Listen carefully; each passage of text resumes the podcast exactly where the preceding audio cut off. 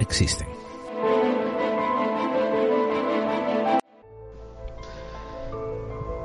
Hola, queridos buscadores y buscadoras de claves.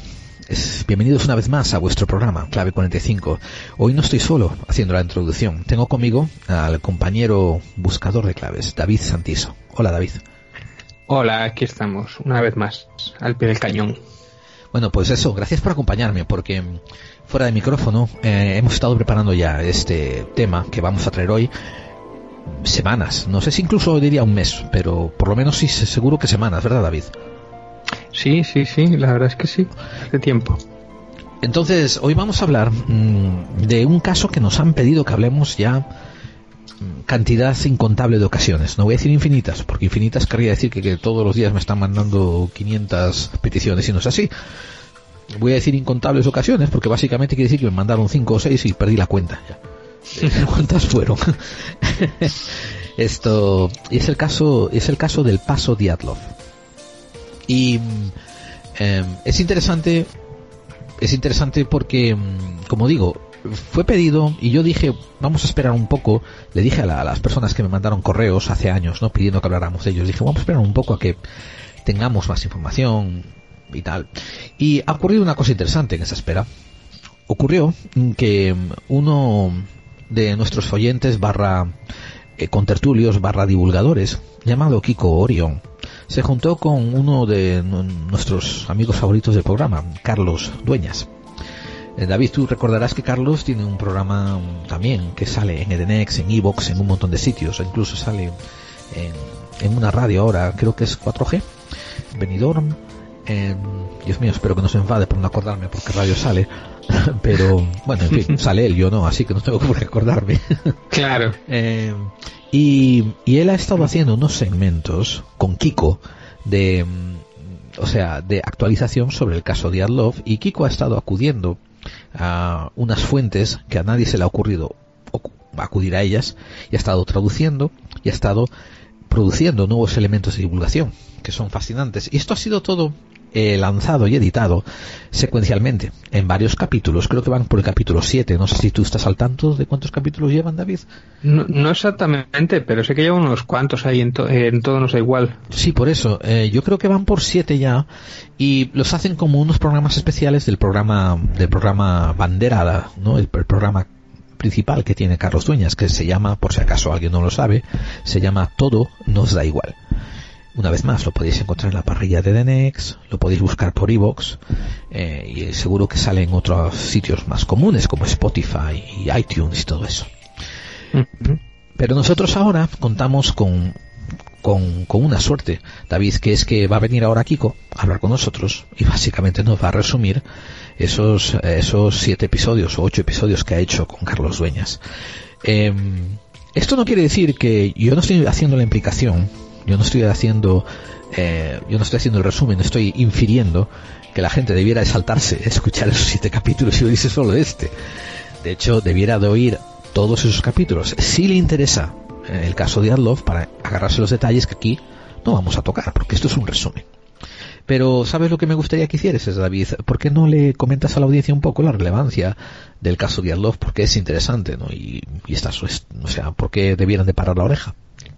Bueno, el caso, el paso de Love es uno de estos casos míticos de, de fenómenos paranormales o hechos inexplicables que, que, siempre se repite cuando tú vas a buscar información sobre fenómenos paranormales y tal. Este es uno de los casos que siempre sale, ¿no?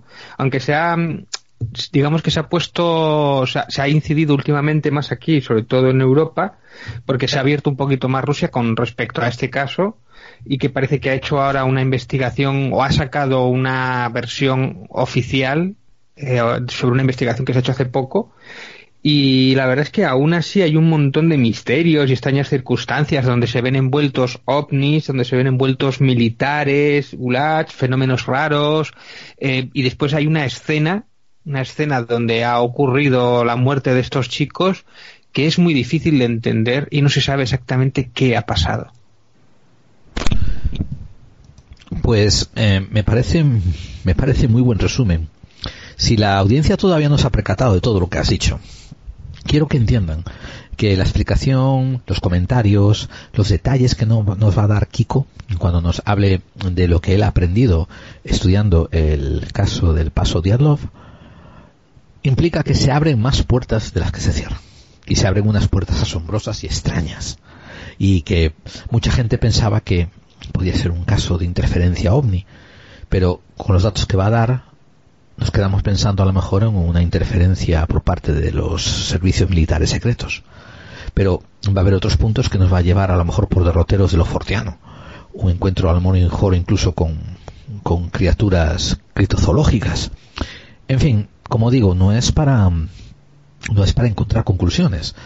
Em, es más bien para decir la alta extrañeza pues va a abrir muchas puertas, ¿verdad, David? Sí, a ver hasta dónde llegamos o hasta dónde se puede explicar. Bueno, yo creo que como introducción este está bien, ¿te parece? Em, le damos paso a nuestro compañero Kiko. Perfecto, vamos a ahí. Vamos a conectar entonces con Kiko, lo vamos a traer aquí a nuestros estudios de la calle Skype y vamos a, proceder a que nos haga este minucioso desgranado de, el misterioso caso del paso Diatlov. Emitimos 24 horas del misterio 365 días al año para todo el mundo. Esto es Edenex, la radio del misterio. Síguenos desde www.edenex.es.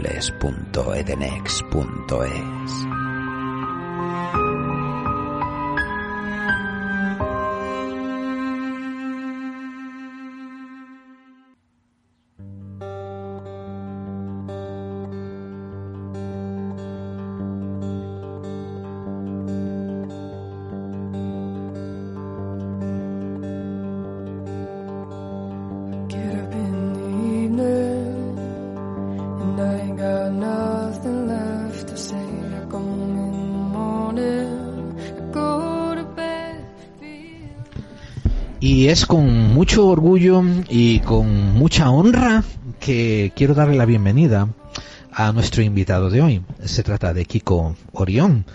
Kiko Orión ha estado contribuyendo, aportando en el programa de Carlos Dueñas, Todo nos da igual, y han hecho unas, unos segmentos monográficos que son, son imprescindibles dentro del mundo del misterio, tratando sobre un particular tema, eh, el misterio, el enigma eh, del paso de Diatlov. Hola Kiko, ¿cómo estás? Muy, buenas noches, Gerard, que hay. Encantado de estar aquí en, tu programa. Y buenas noches también, David. Eh, pues buenas noches, y un placer, de verdad. Pues para empezar, para, empezar, Kiko, cuéntanos un poquito, ¿no? ¿Cómo surgió tu interés sobre el paso de Diatlov? Mira, pues exactamente, Gerard, para no mentirte, no te puedo decir un momento en concreto en el que yo dije, hostia, que, pero sí es verdad, sí recuerdo que este caso lo escuché y, y la verdad que me llamó mucho la atención por, por lo enigmático, ¿no? Todo lo enigma que lo envolvía. Y conforme fui intentando averiguar y escuchar sobre todo, porque al principio yo lo único que podía hacer era escuchar, sobre este tema, eh, cuanto más escuchaba, más me, sorprendía y más me dejaba en vilo. De hecho, yo me acuerdo que al principio de, de seguir eh, de seguir tu programa por, por Ivo, eh, te escribí, te comenté ayer, estoy encantado de haber descubierto tu programa, etcétera. Digo, los temas, porque tú nos pedías a, los oyentes, bueno, se identificaran un poco y, y hablara sobre los temas que les gustaba. Y uno de los temas, aparte del Modman y demás, fue precisamente el caso, el caso de Arlov. Correcto, y yo bueno, de hecho me acuerdo, me acuerdo de ese, de ese correo que me mandaste y te digo una cosa, en, mi mente quedaste como el tío de que quería saber más de Diatlov y creo que te respondí que todavía no lo tenía planeado hablar de él en esta temporada. Eh, y eso estoy hablando de la primera o la segunda, mira, ya han pasado cinco, no hemos hablado nada de ello. Creo, creo, que fue la primera. Fíjate. Ay, Dios mío. Esto para, y te voy a decir una cosa, todavía hay miembros de la audiencia que no saben de qué va este caso importaría darnos un resumen literalmente de un minuto sin entrar en ningún detalle? O sea, el caso tiene que ver con esto, ocurrió en este momento y estas son las incógnitas y ya está. Sí, bueno, en principio vamos a situarnos en, en la Rusia, en la Rusia ¿vale? En el año 59, ya os podía hacer una, una ligera idea de, de la era en la que estamos hablando. Eh, primeros de enero, es decir, bueno, primero no, perdón, sobre el veintipoco de enero, eh, 23 aproximadamente de enero, donde empieza una expedición eh, de unos estudiantes de una universidad de la Politécnica de la de UPI de Caterimburgo, donde, bueno, ellos, como costumbre, sobre su época vacacional, entre otras obligaciones, pues mm, querían participar en senderismo y hacer sus rutas para eh, adquirir una cierta categoría, una cierta destreza que en la cual le fuera reconocida. Esto era muy común en, aquella época entre los jóvenes estudiantes. Pues bueno, hablamos en principio de, de nueve, de nueve personas, ¿vale? Que curiosamente después ya más adelante os diré que había una décima que no, que no fue, pero eran nueve personas las que, nueve amigos, eh, algunos se conocían más, otros menos, pero eran nueve estudiantes que se propusieron hacer una, una caminata de unos 15 días de duración eh, desde finales de enero de 1959 pues, eh, pues hasta principios de, febrero. Y lo curioso de este caso es que no volvieron. Ellos empezaron su, su expedición, incluso hasta cierto punto del camino estuvieron acompañados de otra expedición, de una que comandaba Blinif, otro estudiante, y a, raíz de en Bizaí, creo que fue en un poblado de Bizaí, eh, bueno, pues se separaron, sus caminos se, separaron, unos fueron más al norte, otros más se desperdigaron más y, y bueno, en principio eh, cada uno hizo su, su, caminata, pero este grupo, el del grupo comandado por Igor Diatlov, no, no regresó, no dio noticia. De sus nueve participantes, eh, se incorporó una persona que iba en el, en el otro grupo de Blinif y eh, se incorporó al grupo de Arlov. Más adelante, eh, uno de los participantes originales de la expedición, de esos nueve, ya estamos, ya estamos que, junto a esta persona que se agrega en el tren ya son diez, pues a mitad de trayecto, una persona por una enfermedad, digamos que se tiene que, volver por una, una lumbargia que, le da y, y, entonces pues el grupo se queda en nueve. Estas nueve personas pues ya digo, no se volvieron a saber nada de ellas. A mediados de febrero, finales de febrero, los familiares empezaron a, a ponerse en contacto con la universidad, que donde estaban los, sus familiares, que se habían ido, que no sabían nada de ellos. Eh, se pusieron en contacto con los militares para que empezara una búsqueda, una expedición de, rescate y bueno, empezó sobre el 20, eso, 23, 24 de febrero, empezó, empezó una expedición por parte de, de las fuerzas militares rusas y, y lo único que, hallaron fueron cadáveres, extrañas circunstancias, eh, lesiones inexplicables, mmm, algunos Mm, se veía claramente que habían muerto de hipotermia, pero otros, sin embargo, mm, tenían costillas rotas y, sin embargo, no tenían ni hematomas. Tenían extracciones de los óculos, de los, de los glóbulos oculares. decir, eh, Kiko, antes de que entres en los detalles, ¿no? De, todas las heridas. sí, porque yo me enrollo. Sí, sí, que es muy interesante. Eh, la conclusión en su momento, no ahora, ¿no? La conclusión en su momento fue un caso abierto, ¿verdad? Eh, quedó un caso abierto por mucho tiempo y después como que se convirtió en un caso frío, un caso congelado, de esos que queda abierto pero nadie lo sigue, ¿no? El caso, la verdad, que se mantuvo abierto puesto que, se hallaron los primeros cinco cuerpos, se hallaron en, en estas fechas de febrero. Pero debido a la, nieve, los otros cuatro estaban enterrados pues a una profundidad bastante considerable de, de nieve. Entonces, esos cuatro no aparecieron hasta mayo, hasta el deshielo. En principio, eh, cuando todo esto se vio envuelto en una bola enigmática, eh, yo quiero pensar que se dieron patas en el culo por cerrar el caso.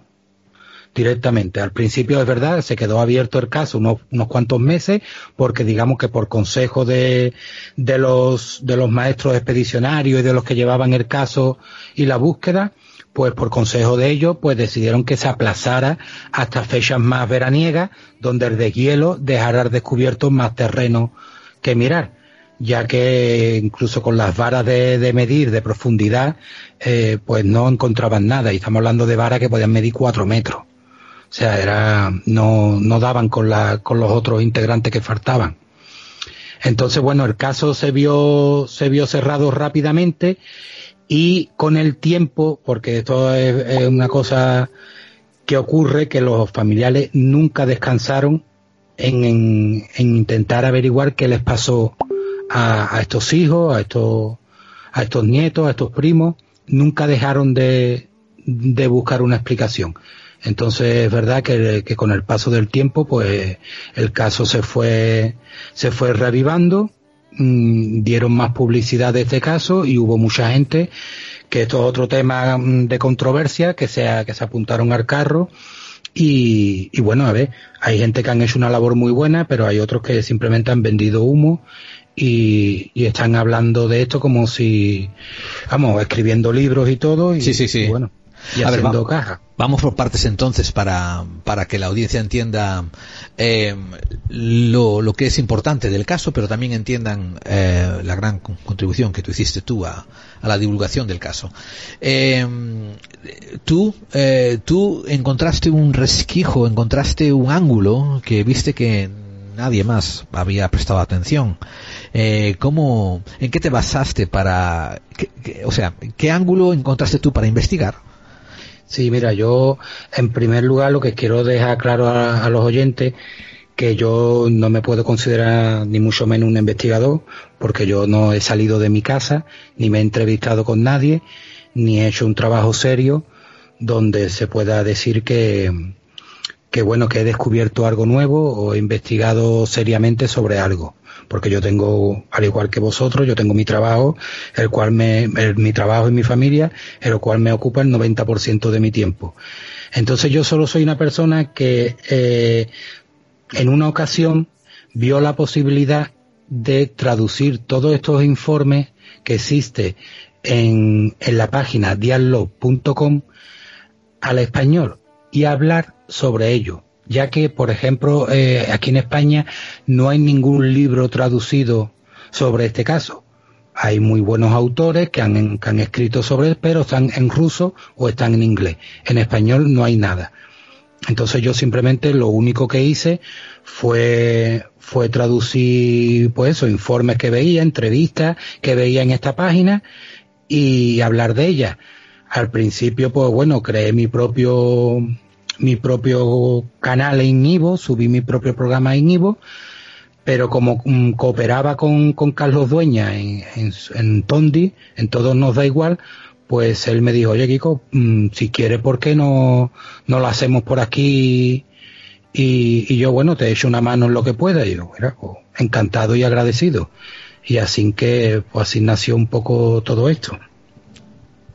Entonces, em, lo que hiciste fue que encontraste la página, una página oficial que tenía un montón de entrevistas, tenía un montón de, reportes, tenía un montón de documentación y las tenían, si no recuerdo mal, nos dijiste fuera del micrófono, las tenían en ruso y las tenían en inglés. En inglés, exacto. ¿Y tú cómo procediste?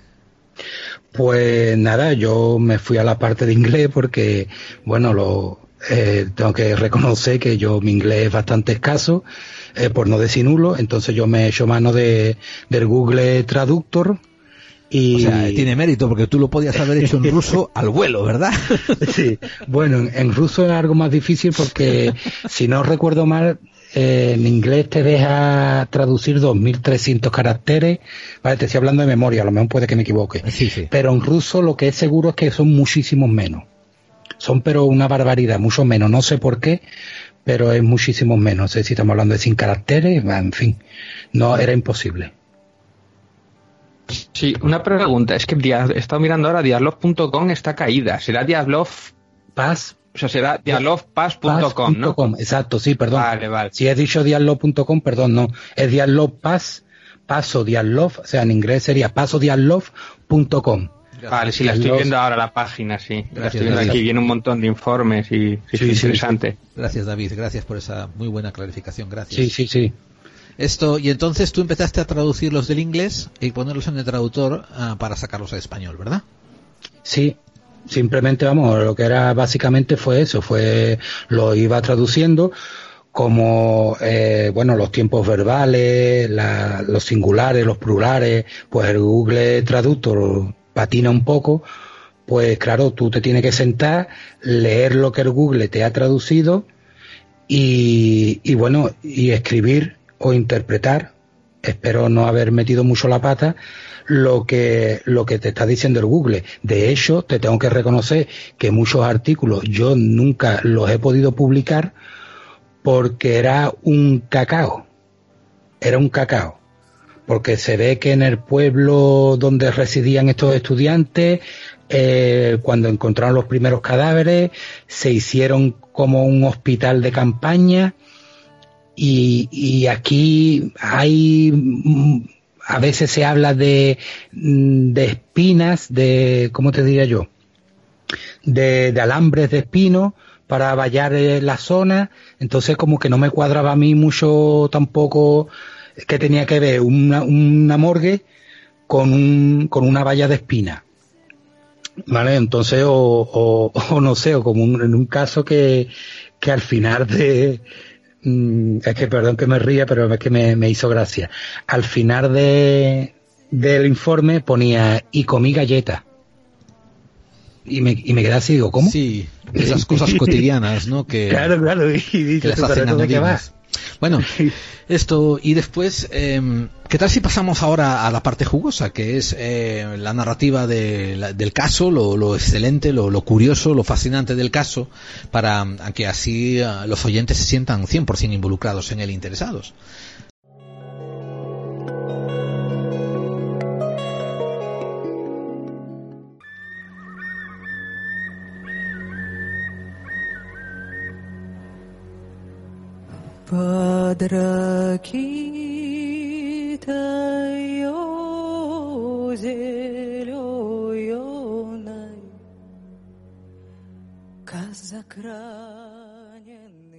Sí.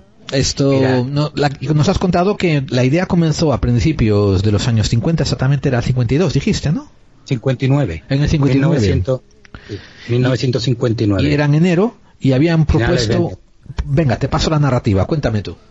Sí, en, principio eso es lo que un poco lo que he comentado antes. A finales de enero de 1959, pues nueve estudiantes de la Politécnica de, de Ekaterimburgo, la UPI, la Universidad Politécnica, eh, pues eh, decidieron hacer una, una excursión.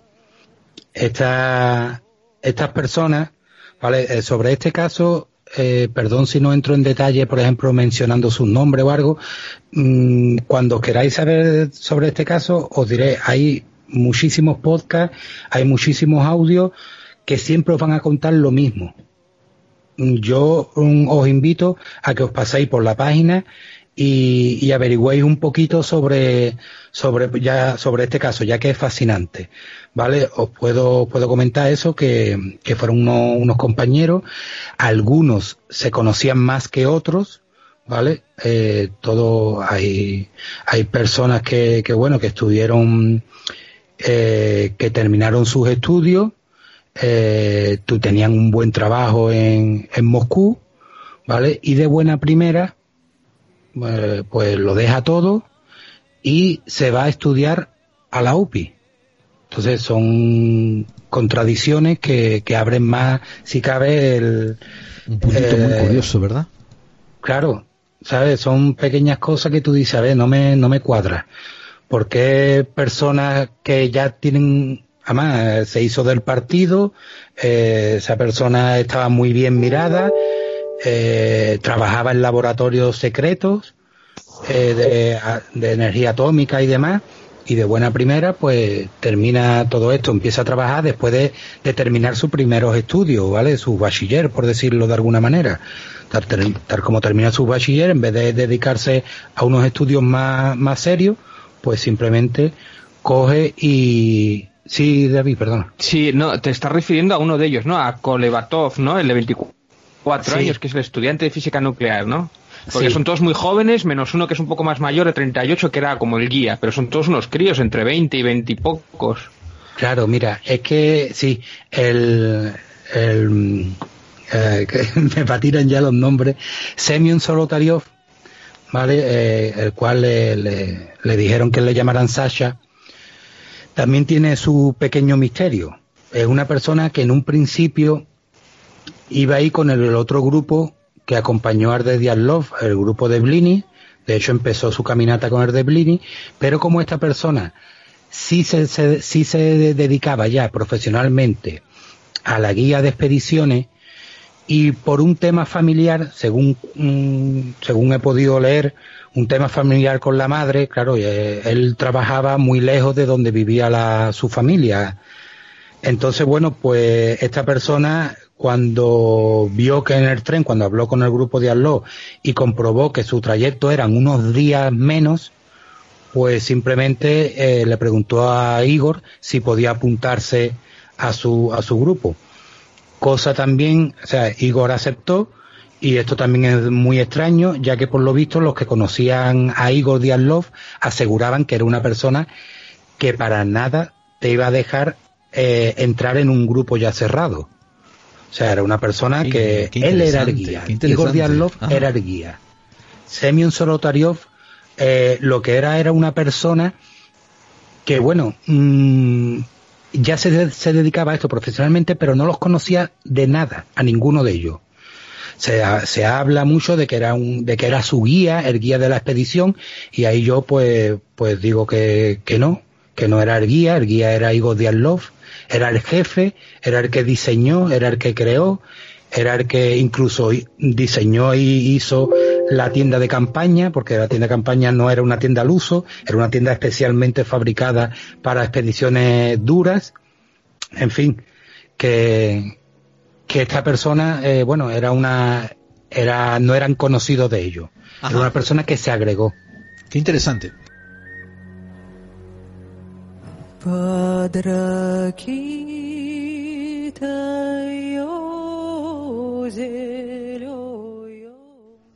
Eso, fue, eso ya ni siquiera es em, empezando la expedición, eso es todavía pre-expedicionarios, ¿no? Eh, no, no, la incorporación de Semyon ya fue con la expedición empezada. Eso fue en un, en un viaje en tren, ya que ellos, pues, una, era una ruta de, si hablo de memoria, de 300 kilómetros aproximadamente, pero claro, no todos esos kilómetros lo hacían a pie. Entonces. ¿Cuál, era el objeto de la expedición? ¿Era simplemente pasar un día de unos días de campo o tenían una misión? Ellos, como te comentaba al principio, ellos por, por costumbre social, digamos que las expediciones mm, estaban muy arraigadas en su, en sus costumbres y en su educación. Entonces ellos el tema de las expediciones eh, lo tenían pues como incluso algunos como una forma de, de vida una, una salida eh, en un futuro. Por ejemplo, Pero descartamos el hecho de que no había ningún motivo, por ejemplo, científico, una universidad que los había comisionado para que fuesen a sacar mapas topográficos, era un evento social. No, no, no, era un, era un evento sí, eh, social, entre amigos, eh, no era la primera vez que algunos iban acompañados, eh, allí por aquella época pues existían distintas categorías dependiendo de la dificultad y de la época del año pues había categorías que iban desde la 1 que era la más fácil hasta la 2 hasta la 3 para conseguir esas categorías te pedirían te pedían una serie de, requisitos eh, estos requisitos pues podían ser desde para obtener la categoría 1 tienes que ir a tres, a tres rutas de sendero en época veraniega mm, que superen o que no superen los 50 kilómetros para obtener la categoría 1. Para obtener la categoría, pues así iban subiendo hasta la última, que bueno, yo he dicho que es la 3, pero no es la 3 en verdad, porque la 3, la última era la de maestro de expedicionario.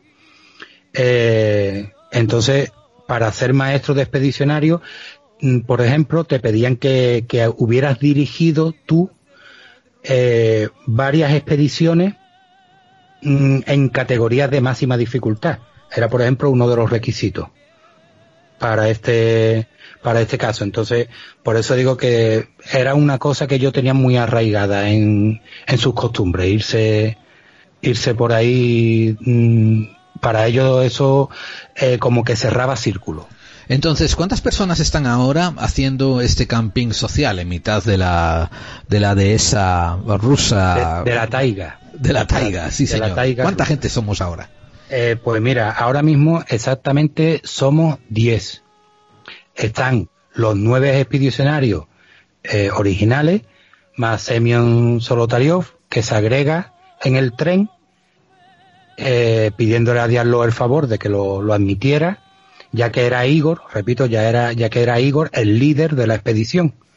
Él era una persona que había participado en la guerra, era una persona, Semyon Solotariov me refiero, ¿vale? los demás eran demasiado jóvenes, pero Semyon Solotario era una persona que había participado en guerra, era una persona que contaba con mucha experiencia en senderismo, pero no quita de que el líder de la expedición aquella fuera Igor Diallo. Vale, vale, vale. Y entonces, eh, ¿cuántos días están pasando ellos eh, dormidos antes de, o sea, cuántos días duermen fuera antes de que empiecen los incidentes? ¿O ya ocurre inmediatamente el primero?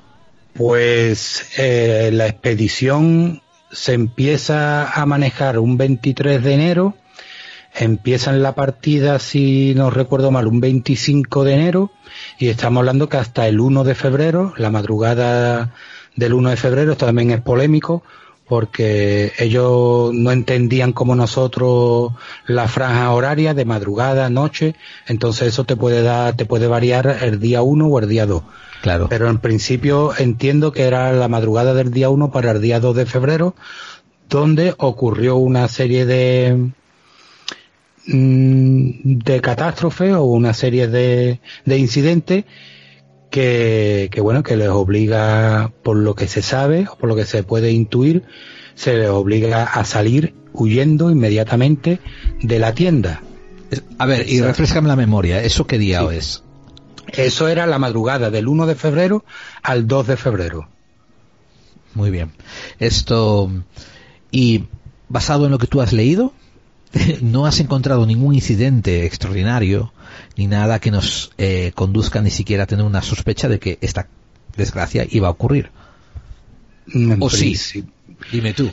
No, en principio no, porque incluso la huida, eh, como posteriormente en ahora hace poco se abrió se abrió de nuevo el caso para para volver a, a, investigarlo y se volvió, bueno, y obviamente se terminó la investigación, se cerró y cuando se cerró, pues en una de las conclusiones se dieron que incluso la huida de la tienda de campaña estaba hecho según mm, los criterios que habían que activarse en, caso de emergencia. Es decir, en caso de que no pueda salir por la puerta, pues tendría que, que rasgarla, tendrías que huir a una zona segura, como era un bosque, en fin, que ellos actuaron según lo que, lo que tenían aprendido. A ver, y, para que la audiencia sepa, ¿no? Entonces, ¿qué ocurre esa noche basándonos en lo que sabemos hoy en día? Eh, la mejor reconstrucción de los hechos que nos puedas hacer, ¿no? Sobre esto, cómo empezaron a ocurrir los incidentes.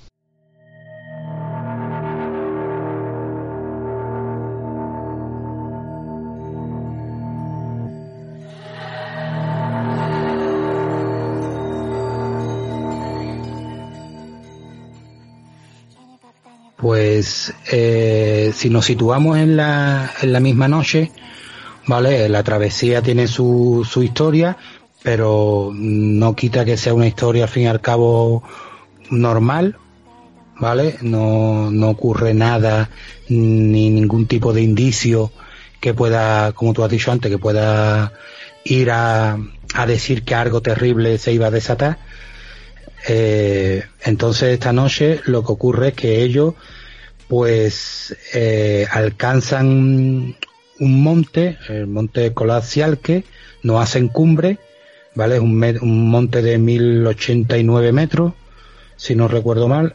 Eh, se quedan en, en, la ladera oeste, eh, perdón, la ladera, la ladera este, y eh, con un viento del suroeste. Intentaban resguardarse eh, todo lo posible de, del viento.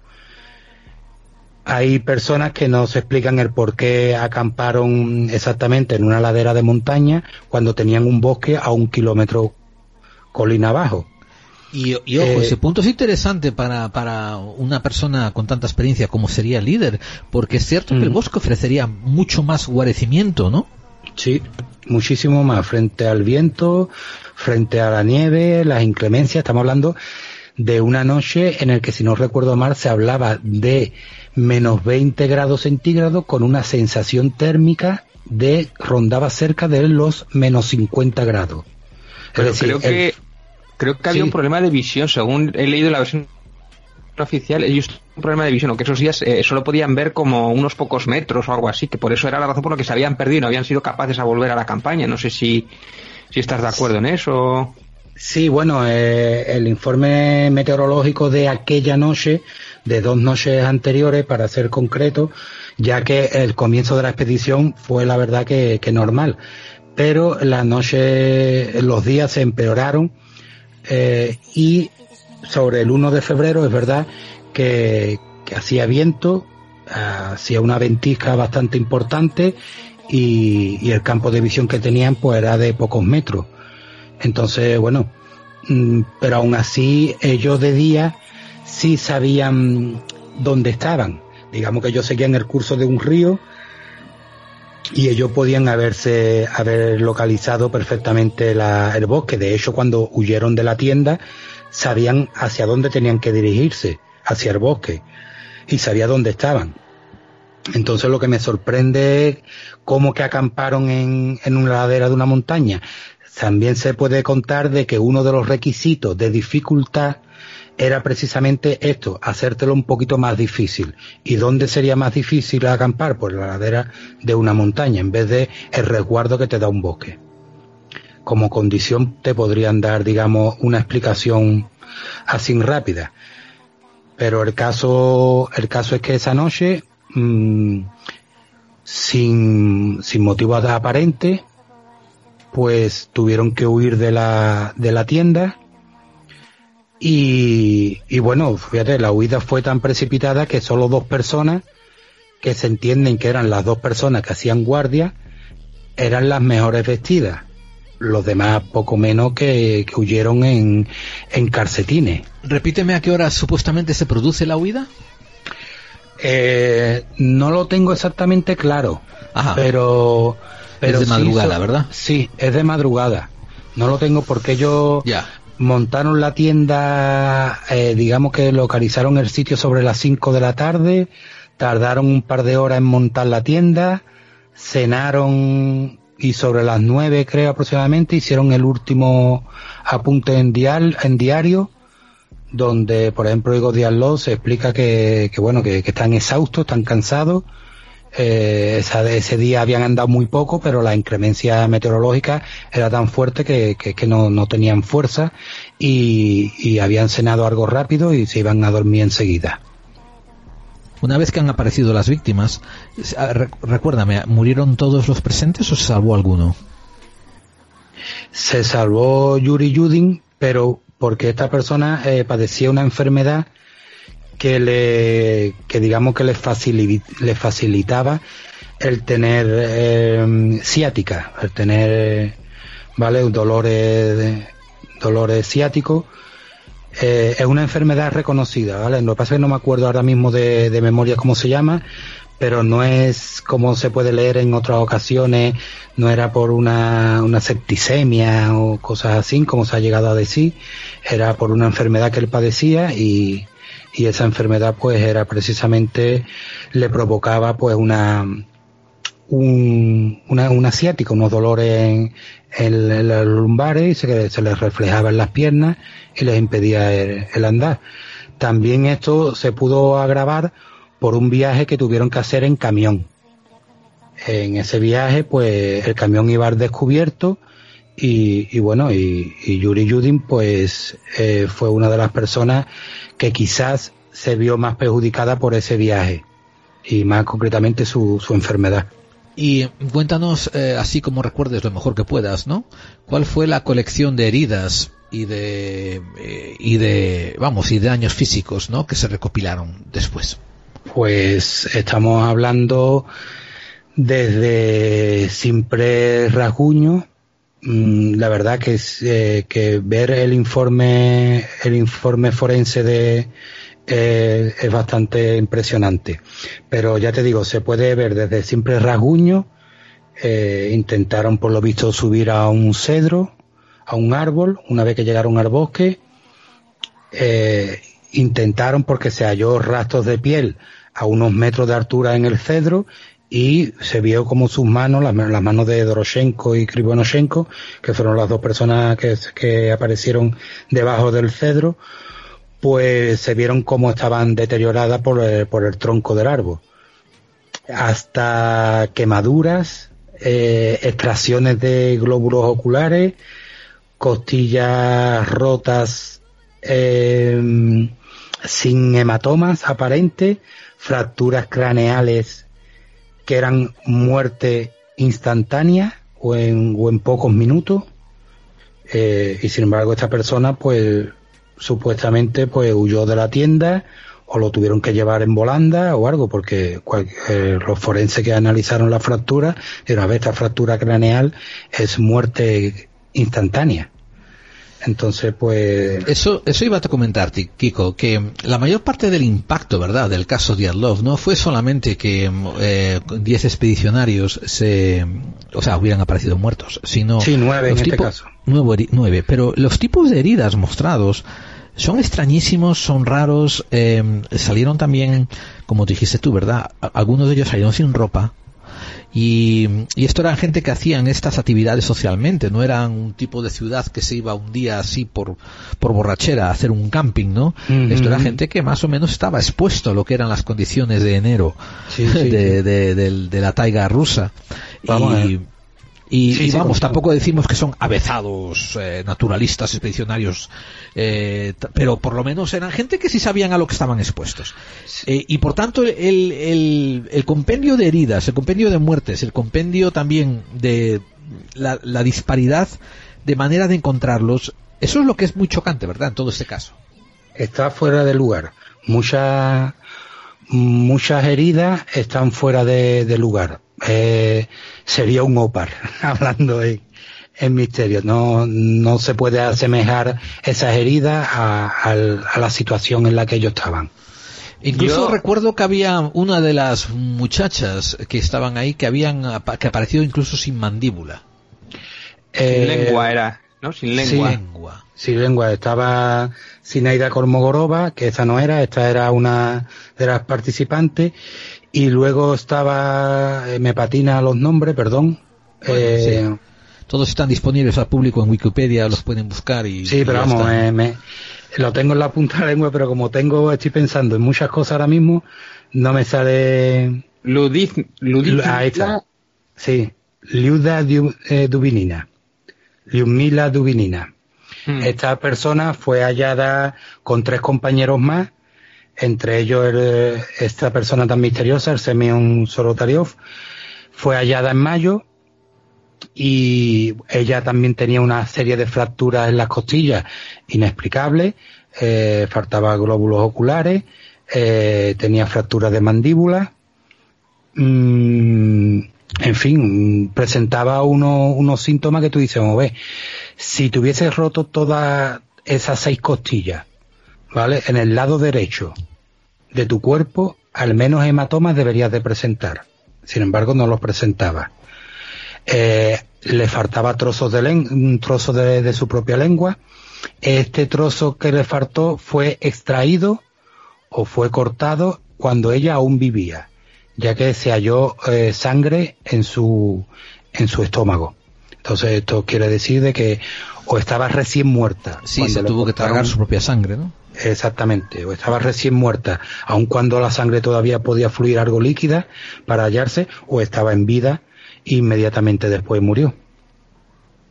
Yo si quieres puedo decir lo que dice la versión oficial, que podemos sentir perfectamente. En teoría ellos salieron corriendo porque hubo una, una luz enorme, entonces eh, inmediatamente salieron corriendo, pasa que la luz no es algo que pase en segundos, sino que lo vieron venir y salieron como fueron. Los que estaban de guardia efectivamente estaban vestidos y algunos estaban en ropa interior.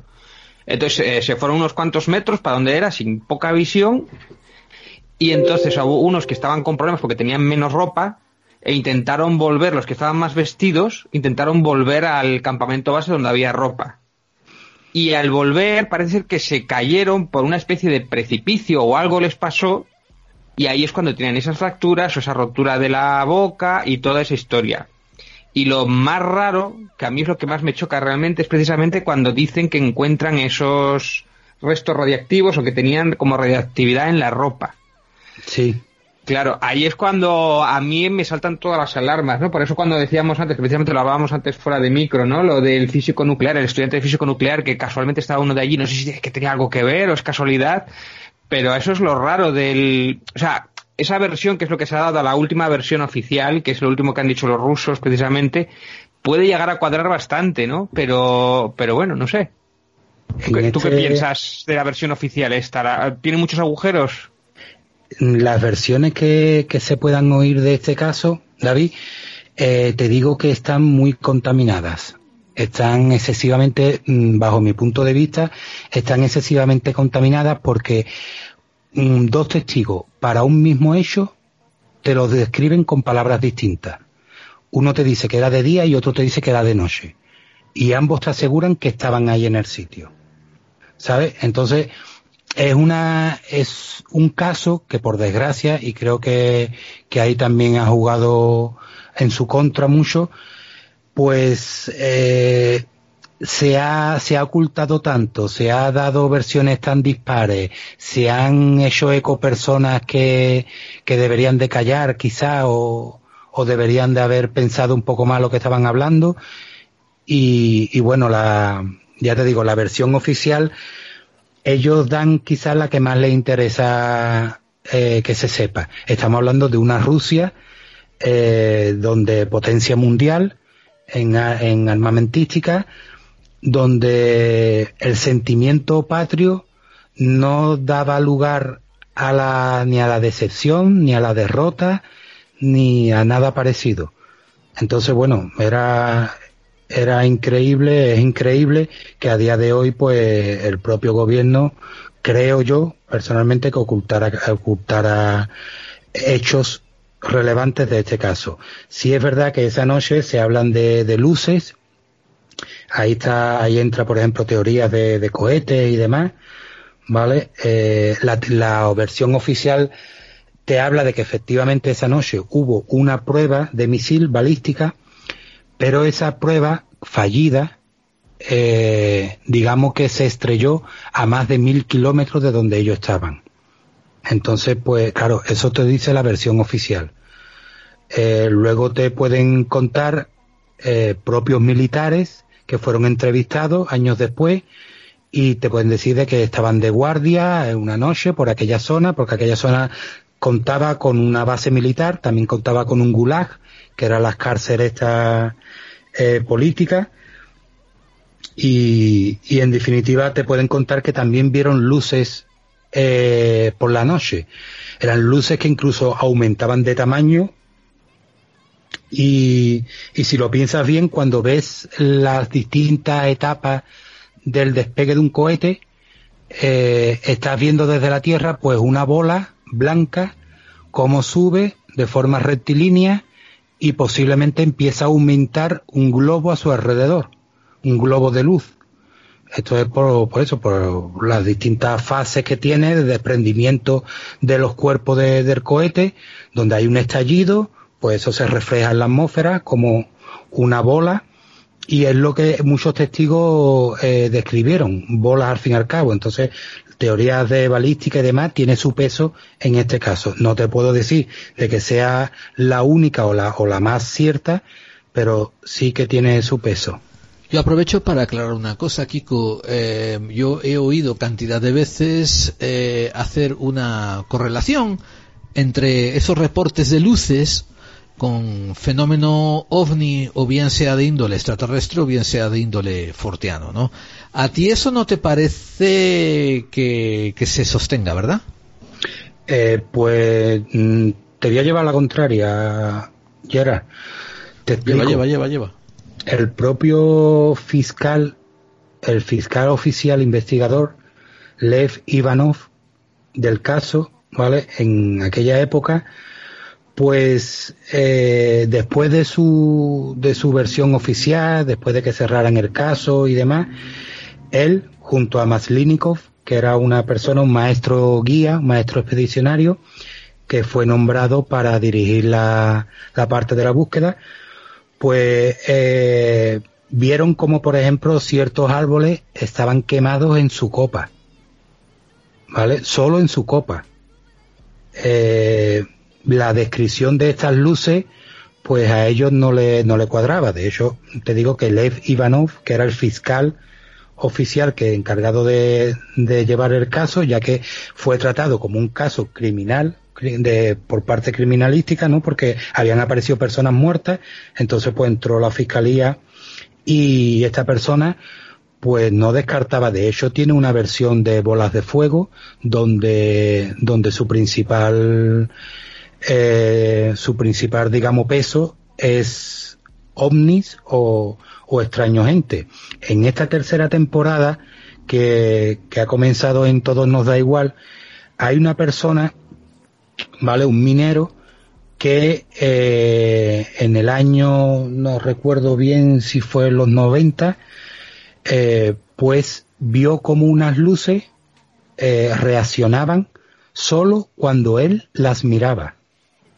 Mientras él no miraba esas luces, esas luces no sabían de que él estaba allí presente. Si él las, miraba, esas luces se dirigían hacia él. Y, bueno, a él pues eso le, le asustó. No descarto, como digo en ese programa, no descarto de que algo parecido le hubiera ocurrido a ellos, de que unas luces les persiguieran, lo, le, digamos, lo, los hirieran, ¿vale? Eh, y todo fuera provocado por eso, por, por unas luces que ellos no podían explicar o no sabían de, de qué fuera. A mí me encanta que mm, tengas el valor de abrir esta caja de Pandora, esta, este- estos melones tan extraños, eh, porque eh, tenemos, yo quiero, ya que lo has dicho, que no descartamos, no debiéramos descartar, ¿no? Eh, la intervención ovni desde el punto de vista de algo foráneo a lo humano, a lo cotidiano. Eh, recordemos que eh, había comunicados eh, del Servicio de Inteligencia norteamericano eh, eh, hablando sobre los rusos, diciendo que Estados Unidos en los años 50 tiene una inmensa desventaja sobre los rusos, ¿eh? que era que mientras que un americano veía algo en el cielo, por ejemplo una estrella fugaz, y enseguida decía ovnis, marcianos, marcianos, los americanos, la inteligencia americana se quejaba de que los rusos veían algo en el cielo y decían, oh, estamos haciendo buenas pruebas de satélites, o ya están los americanos alcanzándonos y ya nos están espiando. y, eh, por tanto, esto, por tanto, el que un ruso no se atreva a hacer una postulación de que había algo extraño, forteano, no explicable, eso ya Era muy, es muy valiente. muy grave. Sí, sí, sí, señor. sí, Era muy valiente por su, por su parte. Estamos hablando de un cargo oficial. Estamos hablando de un, de un funcionario público. Era una persona con esa, con ese nivel hablando de ovnis. A ver, no te estaba diciendo que fueran marcianitos verdes, te estaban hablando de que eran objetos volantes que ni él ni nadie podía explicar. Y las consecuencias y los rastros que dejaban eran evidentes. Ya que, que va a quemar la copa de un árbol que no haya quemado ya en su raíz. ¿Cómo puede del- quemar algo? Sí, sí, David. Sí, eh, a ver, me parece un buen indicio, pero yo me pongo en la teoría, lo- o lo más plausible, quiero que me lo vayas desmontando, vayas diciendo incluso cosas en contra de la teoría. Tienen ahí una base militar, se les escapa un misil por la razón que sea, provoca una luz sobre, sobre esta gente y esta gente sale corriendo y eso explicaría también la reactividad o posible reactividad en sus cuerpos. La radioactividad, y perdona que no te haya, con- que no te haya ido contestando antes, porque es verdad que antes intentaste sacar temas de radioactividad, pero no te, no te lo contesté. La radioactividad no era tanto lo extraño en sí, ya que era una radioactividad, y mira que yo no entiendo mucho de radioactividad, pero por Mm. lo que he leído, era una radioactividad mm, muy natural, ¿vale? Podía encontrarse en minerales y demás de, de la Casi, zona. resi- casi residual, ¿no? Eh, no, porque lo extraño es la cantidad, el conteo de radioactividad existente era lo extraño. Eh, por ejemplo, sabéis que la radioactividad va, va bajando en presencia de agua fría, de continuos lavados de agua fría, siempre agua fría, y no sé exactamente eh, cuánto está el límite eh, de, de, la, de la radioactividad normal, ¿vale? Pero imaginaros que esté en 2500, ¿vale? Pues una prenda que apareció en mayo en un río, un suéter creo recordar, daba un conteo de 5900. Es decir, constantemente lavándose, lavándose en agua fría, porque esa agua estaba helada, y aún así tenía un conteo de radioactividad altísimo. Exageradamente eso, alto. eso es importante, esa cantidad, ese porcentaje que nos está describiendo. Pero Claro, ¿y no claro. puede venir esa radioactividad precisamente de, de ese misil que hayan tirado ahí, hayan tirado algo ahí, pregunto. Sí, sí, perfectamente. Lo que, claro, es donde entramos ya. Por ejemplo, a raíz de que los militares entraran en la búsqueda, ya también entraron participantes de la, de la universidad. Entonces, eh, lo más extraño que civiles que no contaban con mucha experiencia precisamente, pero lo más extraño que civiles han dicho que han encontrado en aquella zona eran polainas militares. ¿Vale? Es un dato muy curioso, pero nadie ha hablado de un cráter, de trozos de metralla, de... Me explico lo que te. Además, eran civiles. A algunos se les podía haber ido la lengua, tranquilamente, incluso a militares. Se le podía haber ido la lengua y haber dicho, a ver, que aquí ha aparecido restos de un cohete, que están muertos porque, por- porque han sido víctimas de, la explosión de un cohete fallido por nuestra parte, de una prueba balística. Mm, yo no descarto, ya te digo, no descarto que haya sido una prueba balística fallida, pero no sé, no lo explicaría todo. El, el de la cuestión de este caso es que una teoría explicativa no abarca todos los hechos que ocurrieron. Entonces esto es muy importante para este caso. Puedes hablar de pruebas balísticas, puedes hablar de ovnis, puedes hablar de avalancha, eh, puedes hablar de, de Yeti si quieres, pero mm, no hablemos, hablemos un segundo de Yetis, perdona, porque si no recuerdo mal, uno de los cuerpos eh, mostró unas extrañas marcas que incluso le dio a alguien a pensar que había sido atacada por algún animal. Eh, yo es que ahí la verdad en este en esta teoría del Yeti no le doy mucho mucho Vale, peso. no saltemos Vale. al Yeti, pero hablemos sobre un ataque animal. Entonces, eh, Eh, ¿le ves algún peso a eso? Mm, No, no. Desgarros, eh, así por bocado, por co- se verían inmediatamente. Sin embargo, estamos hablando de fracturas, eh, estamos hablando de golpes, estamos hablando de, de cortes, en fin, no, no de mordedura. Oye, tiene algo de mérito actual. entonces que por lo menos podamos descartar al Yeti como el presunto asesino. Bueno, yo vi, yo leí que se le comparaba, se le comparaba como si fuera un atropello, que era politraumatismo, o sea, que era un montón de golpes y eso había causado, eso de los tres últimos, tres últimos creo que era que se habían encontrado, o los cuatro últimos que se habían encontrado que eran los más misteriosos y que tenía precisamente esa reactividad y le faltaba a la chica la lengua. Pero sí que hay otra teoría que es la de la estufa de monóxido de, con monóxido de carbono que, o setas incluso que habían producido alucinógenos y han salido corriendo. Pero bueno, mira de la estufa, que era una estufa peculiar, que saliendo de la campaña, de la tienda de De la campaña, tienda. que era una cosa peculiar. A mí me parece, no sé si es curioso, ¿tú cómo ves esa teoría? Eh, la teoría, vamos a ver, esa tienda estuvo fabricada por Igor Dialov y Yuri Yudin, la única persona que sobrevivió, estuvo diseñada y fabricada por ellos. La estufa estaba bien, bien instalada, tenía su, su respiración al exterior. Eh, de hecho, en noche de fría, el peor sitio para dormir era, aunque parezca increíble, al lado de la estufa ya que como uno de los componentes salió con un, con un chaquetón quemado, es lo que te podía pasar si te tocaba dormir al fondo con la estufa, que apareciera tu chaquetón quemado.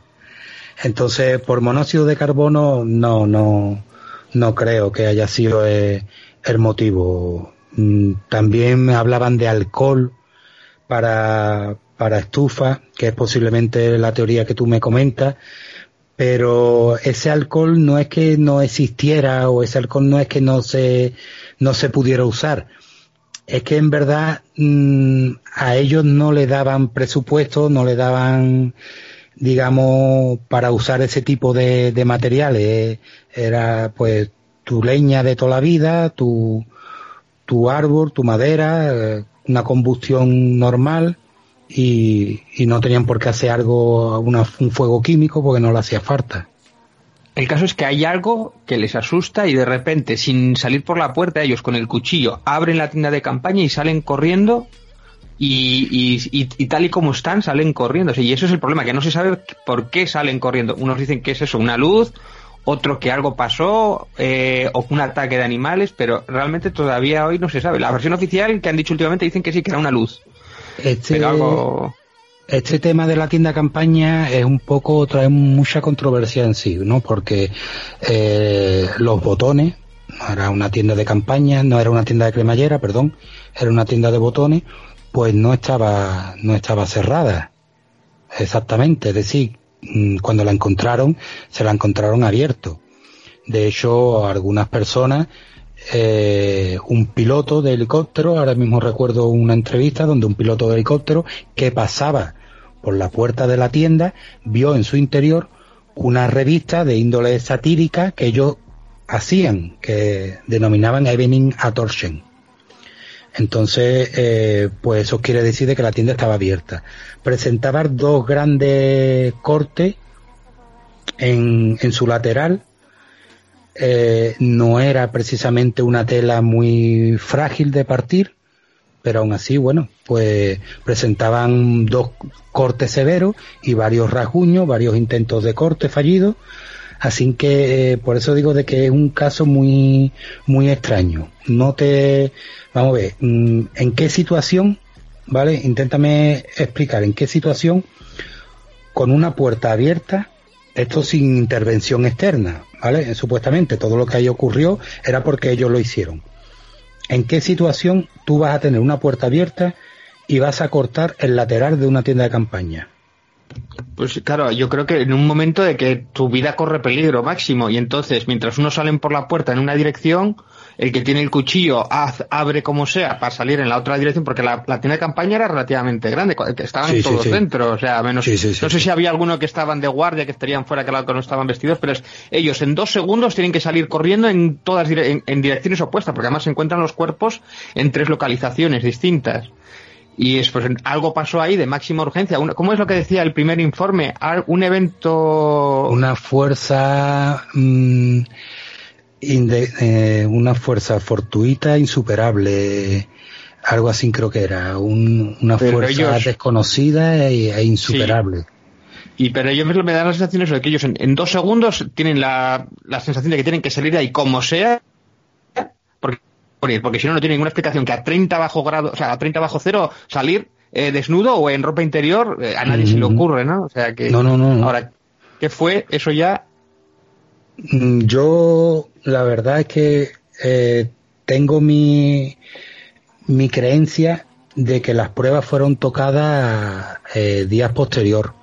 Mientras estamos hablando de que desde el primero de febrero hasta el 23 de febrero pues pasan una serie de, vamos, pasan unos días, 20 días, veintitantos días, en el que eh, pueden haber hallado, ¿vale? Los militares pueden haber hallado la tienda, pueden, por ejemplo, en caso de un accidente balístico, pueden haber tocado las pruebas, haber hecho desaparecer metralla, haber puesto la tienda, de hecho, una versión decía de que la tienda no estaba bien montada, cuando en el caso de la experiencia de estas personas eso es inexplicable.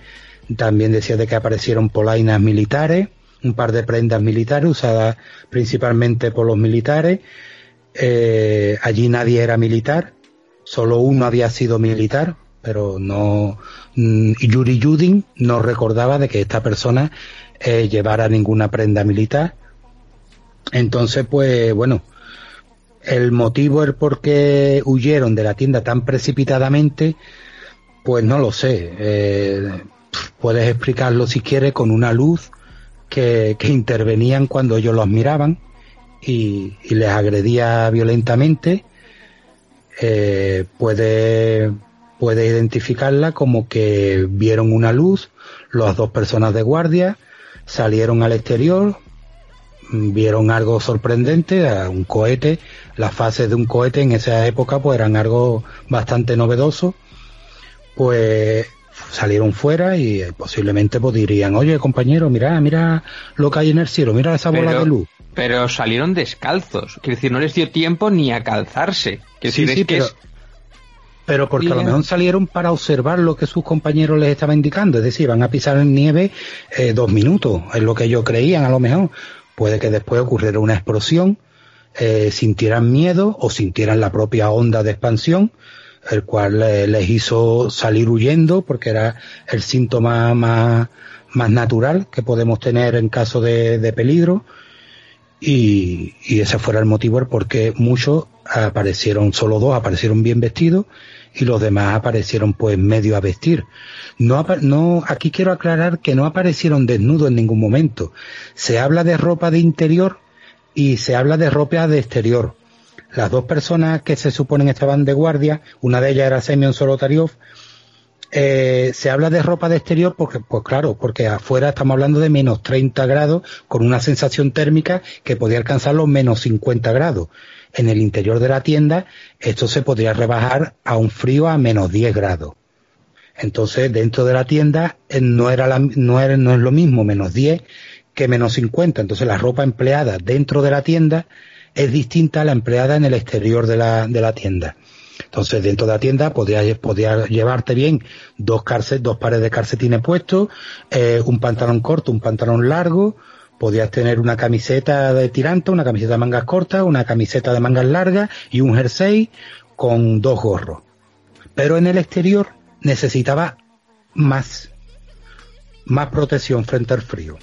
Entonces, claro, cuando se hablan de, de, que aparecieron desnudos, aparecieron sin ropa, exactamente no fue así. Aparecieron con ropa de interior, es decir, con ropa que ellos destinaban para estar dentro de la tienda. Ahora, si no te importa, Kiko, quiero pasar un poquito a que te mojes. en el sentido, no, no, no, en el sentido de que me gustaría tú que me contases ¿Qué, has encontrado de, de, desinformación por ahí, ¿no? Entre programas de YouTube, entre podcasts y tal, como esta información que me acabas de decir, de que yo he oído que algunos estaban desnudos en la nieve y tú has aclarado de que no, que había algunos en ropa interior, pero otros no. ¿Cuáles han sido las más grandes informaciones que has conseguido clarificar? No tienes que decirme en qué programa lo oíste ni, ni aquí. No, no, no, no, no, no, no querría tampoco. No querría tampoco hacerlo. Bien, pues como tú no quieres, yo tampoco te dejo. Pero, eh.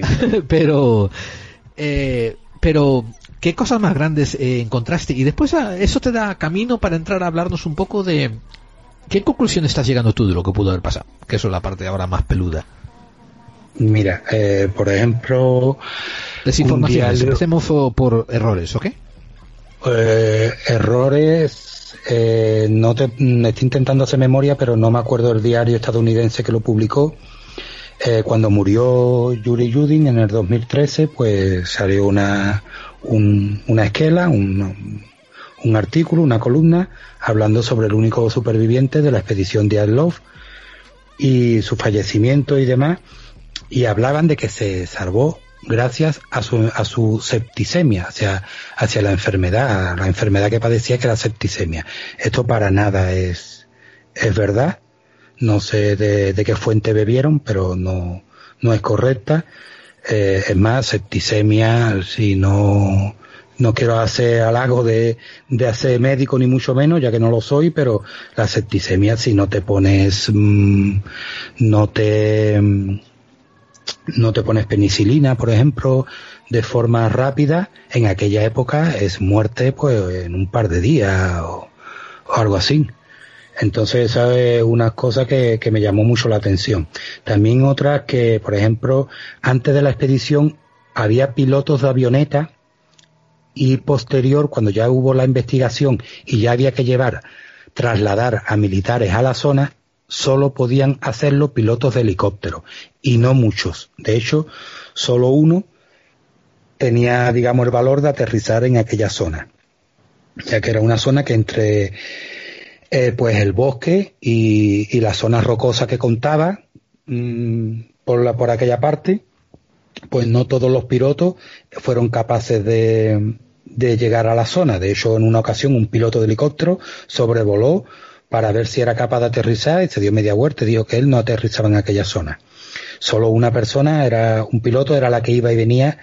Pero claro, mm, se comenta de que un piloto, tal Patrusheva, de un Jack 42, pues descubrió la tienda el dos días antes de que la descubrieran oficialmente. Por lo visto informó del hallazgo de, de una, desde lo que el cielo se veía como una lona que, que ondeaba el viento, lo comunicó, eh, nadie le hizo caso. Mm, entonces, claro, eh, pero también por otra parte el piloto de helicóptero también asegura que fue él el primero que halló los restos de esta, de esta tienda. Entonces, claro, mm, ya te digo, son incongruencias o pequeñas incongruencias, pequeñas desinformaciones que existen mm, de que personas, pues eso, como te he comentado antes, exactamente no me acuerdo, no te puedo poner un ejemplo más claro, pero personas para un mismo hecho te la describen con dos situaciones distintas. Eh, ambos, ambos pilotos, uno de una avioneta y otro de un helicóptero, pues te dicen de que eran los descubridores de la tienda y lo vieron desde el aire. Solo uno pudo haberla visto primero, pero claro, eh, cuando al piloto de helicóptero le preguntaban si conocía al tal Patrusheva, él dijo de que mm, no lo había escuchado en su vida. De hecho, la mujer de este piloto de helicóptero en aquella época no era su mujer, pero trabajaba en, en la base militar donde aterrizaba y despegaba este helicóptero. Y ella, cuando le hicieron la entrevista a este, a este piloto, no hace mucho, en el año 2000, eh, cuando le hicieron la entrevista, pues la mujer también aseguró de que ese tal nombre de Patrusheva, pues nunca lo había escuchado. Sin embargo, pues otra persona que, que, que era la viuda de ese tal Patrusheva, pues contaba cómo, este piloto murió un par de años después, cómo parecía que los querían silenciar, cómo ella sufrió acoso y, persecución, eh, cómo en un par de casos intentaron acabar con su vida. En fin, mm, son situaciones bastante, bastante raras. Y lo que tú me preguntabas exactamente, que, era lo que estas personas, mm, estos descontroles o estos desvainos más, más grandes de la historia, pues yo creo que en definitiva ha sido pues el tiempo y, y un poco el secretismo que, que, lleva, que llevaba la Unión Soviética por aquella, por aquella época. Era lo que principalmente eh, ha envenenado más a este caso o lo ha perjudicado más. Pues eh, bueno, sí, ¿verdad? que los rusos son, mucho de eso de no de ese general no lo conozco y tal, igual lo han llevado en Siberia o a, saber lo que con él o lo, eso era muy también de Exactamente, tío. O sea, que de, repente te, hacen desaparecer y nadie y dice, no, yo no lo conocía, ¿no? Yo tampoco, yo tampoco. Y haciendo todos ahí el...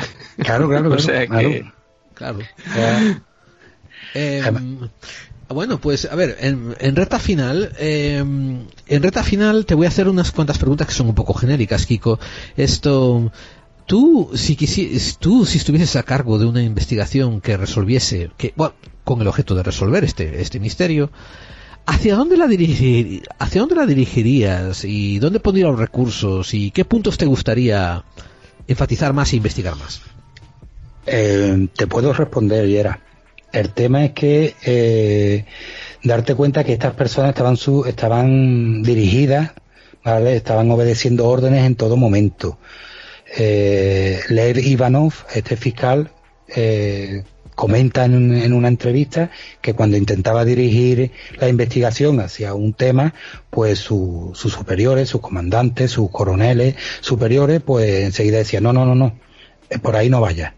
Este no es, este no es el caso. Ah, por aquí no, esto no es lo que tú tienes que investigar.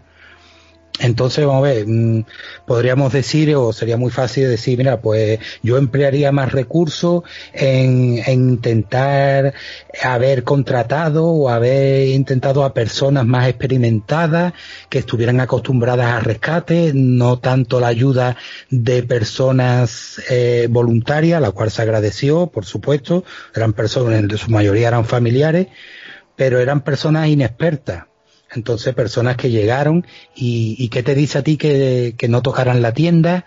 que no, de hecho, se dice de que abrieron una botella de, de vodka que encontraron entre los, entre las pertenencias de, de, los desaparecidos y al ver, y al no ver los cuerpos, brindaron. Entonces, pues, eh, perdona que me vaya un poquito por los, por los cerros de Úbeda, Vale, pero bueno, eh, son curiosidades del caso. Entonces, pues. la, encuentro fascinante, Kiko, de verdad. la tribu. Genial. La tribu Mansi local, ¿vale? la etnia local de aquella, de aquella zona, pues le dijeron, no, no, no brindéis por, por, por su vida, brindar por su muerte, porque están muertos. ver, Si no aparecen, no quiere decir que estén en una cueva refugiados, es que están muertos. Entonces, pues incluso hasta eso llevó un poquito la disputa, ¿no? Eso quiere decir, pues, la inexperiencia que, contaba, se agradecida, se agradecía, perdón, la experiencia Mansi, ¿vale? Que podían tener como rastreadores, eran perfectos para aquella zona eh, se podía agradecer la voluntad que tenían los familiares de encontrar a, los expedicionarios, pero posiblemente mm, se, trastocaron pruebas, se echaron a perder. De hecho, la tienda de campaña, eh, al igual que documentos escritos, documentos gráficos escritos por los expedicionarios, pues se echó a perder, a perder porque no se, no lo mantuvieron frío. Una vez que llegaron a, de allí de la taiga, cuando lo recogieron y se lo llevaron en helicóptero, lo dejaron en una nave y bueno, las temperaturas más cálidas que ofrecía la nave, pues hicieron el resto y deterioraron, eh, terminaron por pudrir por la tela, por ejemplo, de, la tienda campaña. Ya de la tienda campaña ya no queda nada. Eh, y documentos y papeles y demás, pues le pasó lo mismo. Entonces, pues quizás hubiese dirigido eso, pero claro, eso es tener un conocimiento más alto en criminología, investigación, y, y poder haber dicho hoy, con los conocimientos que tenemos hoy, o con las películas que vemos, norteamericanas sobre todo, pues nos podemos hacer una idea de cómo hacer una investigación o cómo decir, cómo encauzar una investigación para no adulterar las pruebas, pero, pero en aquella época cualquier cosa que, que hiciera fuera del tiesto mm, te mandaban de vuelta a tu casa. Eh, era muy era muy común. entonces, claro. Entonces la verdad que bueno, se puede decir muchas cosas, sobre todo eh, si me preguntas personalmente te diré que orientar la investigación de una manera más profesional. ¿Vale? Más, eh, no tanto, no tanto. Prejuiciada encubriendo cosas y sobre todo más objetiva viendo a dónde nos lleva, ¿no? Exactamente, ¿sabes? A ver, dónde estar abierto a, a, eso. Es decir, si el fiscal vio copas de árboles quemadas, solo copas de árboles, repito, a ver, mm, y perdón por la expresión, coño, expliquémonos qué ha producido eso. A ver si ha sido un fuego que ha venido del cielo. ¿Vale? Mm, no todos los árboles estaban quemados. Era, había una selección de árboles, no todos. Entonces, si hubiese sido una onda, una llamarada expansiva, algo, pues hubiese arrasado con una, con un área ¿vale? Como en Tunguska, ¿no? Pues supuestamente ese meteorito que hizo explosión antes de impactar contra la Tierra, pues arrasó con, con, con kilómetros y kilómetros de, de taiga, ¿no? Eh, pues eso en definitiva es lo que me explique, es lo que, bueno, es la pena de este caso, que no, que no se haya, que se haya contaminado mucho, en definitiva. David, ¿algo que preguntar? Mm, pues no, en principio eso que, bueno, a mí me encaja bastante la versión oficial. Es verdad que hay bastantes agujeros y, hay muchos ramos o muchas cosas que, que hay, pues hay muchas, o sea, muchas interrogantes, ¿no? Eh, la base militar, la radioactividad, eh, ese que se haya cambiado justo una persona en el último momento, que haya ido en ese grupito y muchas cosas que de verdad que se ha pasado por encima, pero en principio lo de que haya algo pasado, que salgan corriendo y después no hayan encontrado la tienda de campaña culpa de la ventisca y que no tenían visibilidad y tal, a mí me encaja bastante, pero dicho esto, tampoco soy yo un experto ni en... No, no, no, pero... Ni, mucho menos, es que no hace falta ser un experto porque aquí lo que se tiene que emplear en muchas ocasiones es la lógica, la pura lógica. Con ser una persona mm, con tu sentido lógico muy agudizado, mm, te vas a dar cuenta de, como tú dices, de muchas cosas que no cuadran. Mm. De muchas cosas que por, que por más que te explique, radioactividad, eh, sí, se hablaba también de, de los hongos estos, de las setas, de las alitas de mosca, sí. en fin, se habla de, de, muchísimas cosas, de una avalancha, ya que eh, también en, en un programa que grabé, pues eh, un experto hablaba de que una placa, no una avalancha como nosotros la conocemos o vemos en las películas, porque yo afortunadamente no he sufrido ninguna, pero no como la vemos en las películas, que cae una luz de, nieve hacia abajo, sino estamos hablando de placas de hielo, ¿vale? Que en su parte inferior, eh, por algún motivo, se ha, se ha movido, se ha desplazado, y esa placa que se desliza, puede, puede pesar pues 5 toneladas. Entonces, eh, expertos han dicho de que también eso pudieron aplastarlo dentro de la tienda. Claro, pero, pero la, eso se descongela en cuánto tardaron en llevarlos, a encontrar las tiendas, encontrar unos pocos días. O sea, eso no desaparece en cinco días o en, no sé, o en diez días que tardarían. Claro. Es que no, claro, es que no hablamos de, diez días, hablamos de, de una laguna de 20 días veintitantos días. Estamos hablando desde primero de febrero hasta el 23 o 24. En verdad fue, el primer hallazgo fue el 26. Pero bueno, ya como te he comentado, hay testigos que están hablando que sobre el 24 ya se, ya se veía, ya se observaba la tienda. Pero me refiero que si hubiera habido una luz, eh, la tienda de campaña tendría, pues estaría como arrastrada o estaría separada, o, pero yo, he visto fotos y estaba entera, simplemente rasgada y que habían salido corriendo. Y los palos, y los palos de los esquís estaban de pie. Los esquís, los esquís se, ponían debajo de la tienda como, como cama firme. ¿Vale? Para que ellos descansaran sobre una cama firme. Se les daba la vuelta y se ponían todos los esquís por los pares de esquí, pues se ponían para crear una cama y sobre ella se, se montaba la tienda. Eh, también mm, apareció un esquí de más. Nadie explica de dónde sale ese esquí. Eh, son cosas, pero sin embargo lo que te quiero decir es que se le da pie.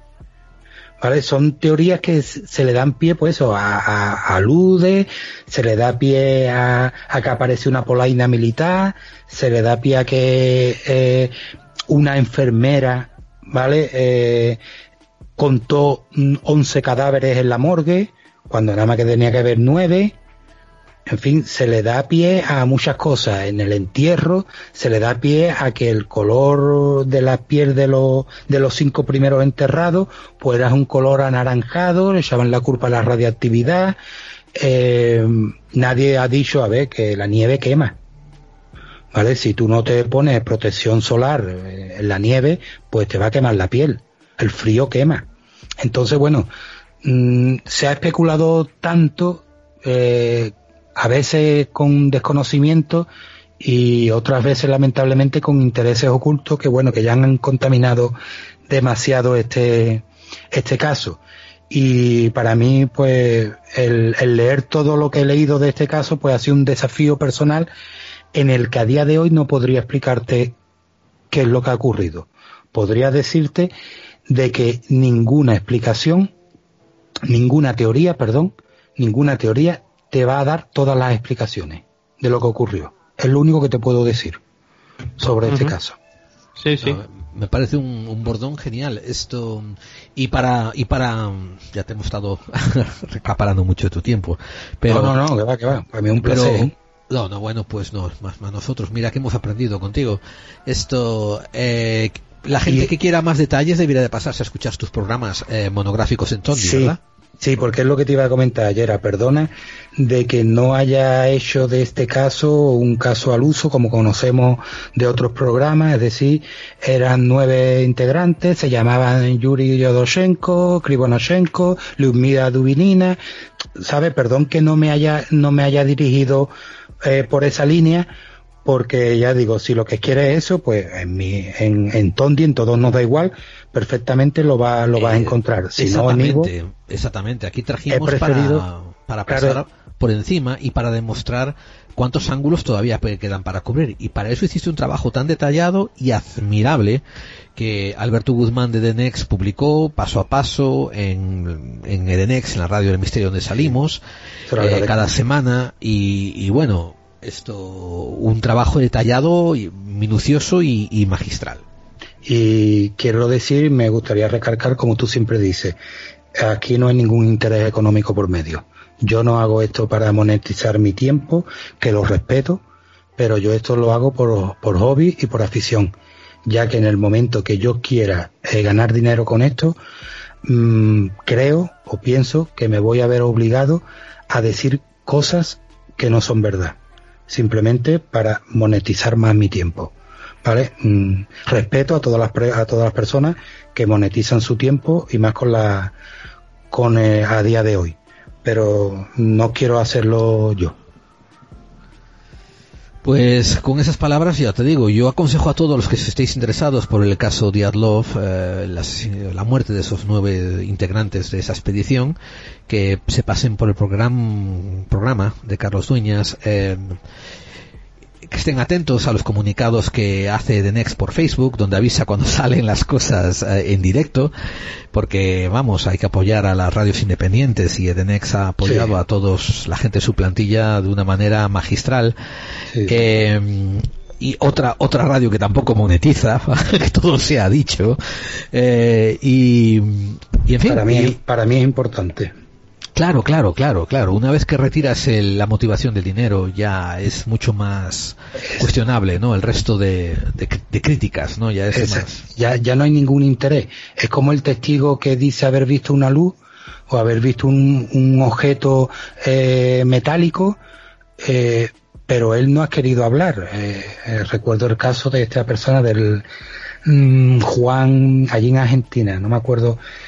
Eh, no me acuerdo, perdón, pero era un, una persona un, que estaba en la pampa, ¿no? Y, eh, criaba su ganado y demás, y fue testigo de, bueno, pues de un avistamiento ovni. Esa persona eh, fue traumatizada, nunca quiso ganar dinero. Al revés, la única vez que quizás pudo hablar en público, pues se echó a llorar, se vino abajo, se derrumbó.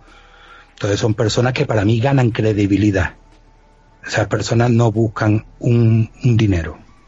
Pues como decimos, ahí están todos eh, los programas eh, de Kikorion sobre el paso de Adlov, hechos capítulos. ¿Cuántos capítulos tenéis hecho hasta ahora? ¿Cinco? Eh, ¿Capítulos? Ah, bueno, de, de esta nueva temporada. No, Son, yo he hecho, sobre Diatlov, sí. Yo he hecho tres temporadas. Eh, de memoria no te puedo asegurar, pero bueno, fueron unas 12 o 15 programas la primera temporada, luego fueron otras 10 o 12 la segunda y esta van a ser 10 capítulos Llevamos emitido, si no recuerdo mal, cinco. Ahora se emitirá el próximo lunes 6, el sexto. Y bueno, son diez. Y ya lo dejo aquí, ¿vale? Porque como yo me puse, eh, esto va a tener fecha de caducidad. Para mí es un proyecto que va a tener fecha de caducidad. Eso es muy importante para mí, el saber cuándo algo acaba, porque me da eh, pie a volcarme más, si cabe. Claro, claro. Es como para, que la meta final, ¿verdad? Exactamente. Para mí, si algo dura X tiempo, ¿vale? Entrégalo todo en ese X tiempo. ¿Vale? Entonces lo que yo me he propuesto con este caso, entregarlo todo, meterme de lleno, estar investigando, quitarme tiempo de familia, quitarme tiempo de trabajo, quitarme tiempo, en definitiva, personal, para dedicárselo a esto. Y se lo he dedicado con mucho gusto pero mm, le tengo que le pongo fin, digamos, le pongo fecha caducidad. Me gustaría antes de irme eh, darte una pequeña guinda, ¿vale? Eh, es un caso que del que no hablo en este en este programa, que es el miembro número 11. ¿Vale? Hemos hablado de que eran nueve expedicionarios que se conocían del, de la UPI, de esta Politécnica de la Universidad de Caterimburgo. Estamos hablando de que en el viaje se incorporó una persona, Semyon Solotaryov, era, ya era un profesional del, de esto del senderismo e iba buscando pues pues el, título de maestro y, bueno, al fin y al cabo pues eh, se incorporó porque duraba menos tiempo. Pero hubo una persona al cual esta, tarde, esta misma tarde pues me he hecho un pequeño resumen, ¿vale? Que nada, de un párrafo para que de una persona, de otro miembro de la universidad que los iba a acompañar, pero no, no pudo ser. Esta persona se llamaba Vladislav Bienko. Eh, actualmente vive en Minsk. El 26 de junio de 2013 y a sus 77 años de edad concedió una entrevista a la revista Komsomolskaya Pravda, donde explicó que él iba a ser el otro miembro de la expedición, pero debido a sus malas notas como ruso, esto lo podemos explicar que no fue un patrio, no fue una persona tan patria como se esperaba, pues a sus malas notas como ruso no participó ni ayudó ¿vale? a la nación durante su época de tiempo vacacional. En tiempo vacacional, pues eh, te pedían de que ayudaras a la nación pues necesitamos gente para talar eh, en aquella zona o necesitamos gente para hacer excavar en la mina o para transportar no sé qué, porque el país te necesita. Pues bien, eh, en ese tiempo vacacional, él no pudo demostrar de que ayudara a la nación como se le pidiera y tres días antes de que comenzara la caminata fue llamado a un, a un pequeño juicio, ¿no? Por decirlo de alguna manera, en el cual pues, lo castigaron con un con una participación voluntaria en la industria maderera, maderera. Entonces, pues esto es una pequeña curiosidad sobre, sobre el miembro del que nadie habla de la expedición de Arlov. No habla porque nunca participó, pero se quedó a tres días de participar. Wow, tremenda, tremenda exclusiva, Kiko. Un pequeño detalle. Bueno, pues eh, muchísimas gracias. Esto, mm, eh, si quiere dejar alguna vía de contacto, Kiko, esto uh, refiere al programa otra vez. Sí, me remito a todos, no da igual. Personalmente no, no me dedico a esto, lo hago como hobby. Y si queréis mi Facebook, yo me hago llamar Kiko Orión, pero ya digo, no, no tengo ninguna línea oficial ni mucho menos abierta porque soy un aficionado más como el que está escuchando este programa ahora mismo. Pues si David Santiso no tiene nada más. No, no, nada más. Yo encantado. Una charla increíble, la verdad. Sí, sí. Muchas gracias por haber venido aquí. Oye, nos hiciste, vamos, nos te regalaste un montón de conocimiento. Te, lo eh, apreciamos muchísimo, Kiko. El regalo, créeme, Gerard, que, que ha sido para mí. Y tú lo sabes. que te admiro, que te admiro mucho y te he llamado el, el Gerard Ford. bueno, el respeto es mutuo, ¿eh? y, te, aprecio muchísimo y tal. Y sabes que, que, me guío, que me guío por tus cedipods, ¿no? Para así cribar sobre lo que tengo que escuchar, lo que no tengo que escuchar. Pues el de Kaise, el de Kaise me encantó. Ah, bueno, sí, fue una pequeñita joya ahí que trabajamos eh, Kiko y yo bastante. Y va, y, va, y, va a venir otro muy pronto hablando sobre las profecías de la Atlántida que hizo él, que van a estar muy jugosas. Pues la esperaré con ansia, la verdad que sí. Bien, pues eh, nada más. Eh, así mientras despedimos aquí Corión, vamos a dar la bienvenida aquí a Alberto Guzmán, que ha decidido pasar a hacernos una mini visita y, lo tenemos aquí con nosotros. Hola Alberto, ¿cómo estás? Hola, buenas noches. Eh, no esperaba entrar en el programa. Eh, me había dicho David que iba a estar por, por Skype y bueno. Y estamos aquí por Skype y cuando David ponga este programa por, por YouTube podéis ver a podéis ver a, Alberto, el director de la radio de The Next, ¿no? que, que ahora mismo está eh, sin camiseta, torso descubierto a lo Conan, el bárbaro y tal y no sé, no le pido que no se levante porque tengo miedo a que tiene un tanga y y bueno, y nos va a fastidiar la, el YouTube a todos, ¿no? Nos va a poner tres rombos. Y era el que yo, yo por un momento pensé que eras tú cuando de pronto aparece él y digo, y era el que te estoy grabando, que te estoy viendo, te estaba haciendo señales. Gerard no se deja ver. no, bueno, diría yo, tremendas cámaras me pusieron los rusos. y cuando te pones tú a hablar y de repente digo, pues si no está, no, no se sincroniza la voz, no sé, digo, hostia, y... lo que me sorprendió es eh, la, la, calavera que, que sacaste, ¿no? ¿Qué es lo que era? que estaba hablando y digo, hostia, ¿esto qué? Yo aguantando el tipo, ¿eh? Yo estaba aguantando el tipo y el otro con la calavera. Sí, como, como Alberto, ah, les explico a la audiencia, como Alberto estaba en mute, estaba muteado, pues aprovechó para sacarnos ahí un montón de juguetes, mostrarnos aquí a un chupacabras que tenía. esto es de cuarto milenio. Ah, qué grande. Sacó en la primera temporada Iker Jiménez en el programa de cuarto milenio. Quería decir, el, original, ¿eh? El original. Eh, quería deciros que, que, lo que he escuchado, eh, no lo he escuchado todo, pero lo que he escuchado me ha parecido maravillosa la exposición del Kiko Orión y, está haciendo un trabajo impresionante. Eh, yo creo que he escuchado todas las entregas que, que, ha hecho hasta ahora, que creo que se han emitido, vamos con, con un día de retraso, de esta tercera temporada vamos eh, a emitir el, sexto el miércoles que viene. Y, nada, y, de verdad, Tito, me alegra mucho escucharte y, y bueno, es sorpresa encontrarme también a David y a, y a, a Kiko, ¿no? Aquí, ¿no, Gerard? Es el te digo, yo junto a los mejores. El agradecido, Alberto, eh, te aseguro que soy yo, porque soy una persona que empezó este proyecto sin, sin ningún tipo de, de ánimo, simplemente lo que tuve claro es que me iba a volcar. Y, bueno, y escuchar a personas profesionales y personas de vuestro rango eh, hablar pues esto de mí, la verdad que me llena de orgullo y, y de agradecimiento, por supuesto. Eso pasa mucho en el mundo del misterio, quiero decir, en este mundillo, ¿no? Que, por ejemplo, la primera temporada yo la cerré pensando, bueno, si yo desaparezco nadie me echa de menos, ¿no? Y cuando iba a empezar la segunda temporada, oye, tío, cuando vuelves, cuando vuelves, que no sé qué, que ya tengo un mono de escuchar y no sé qué. Y yo pensando, joder, pero si mientras estaba grabando no me dijiste nada, no sabía que tenía ni audiencia. Lo mismo te pasa contigo, seguro, que tus programas los escucha mucha gente, se los pasan entre ellos, pero tú ni te enteras.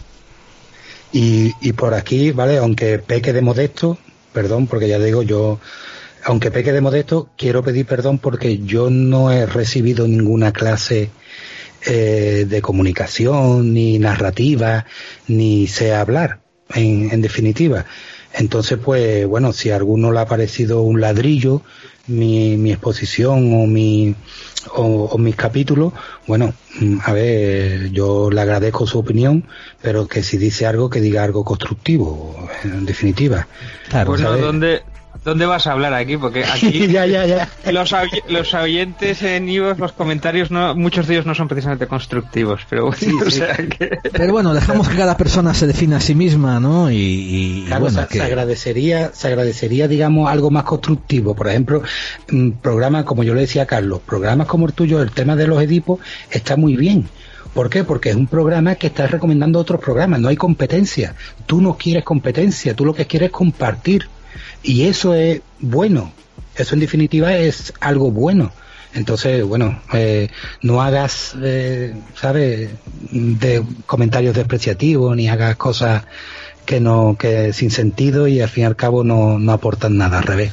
Y no solamente eso, demuestra, solamente refleja lo, lo descortés, lo grosero y lo zafio que es la persona que hace el comentario. Mm. Eh, cuando tienen una oportunidad de aparecer en público y, y demostrar su valía, y no lo hace. Así que sí. Eh, nada más, David, eh, nos vemos ahora para la recta final del programa. Sí. gracias por estar aquí. Y Alberto, gracias por la aparición sorpresa que tuviste con nosotros. Sabes que siempre eres bienvenido. Y gracias por toda tu labor con Edenex, la mejor y la más grande radio del misterio en castellano. Muchas gracias. Buenas noches. Muy buenas noches.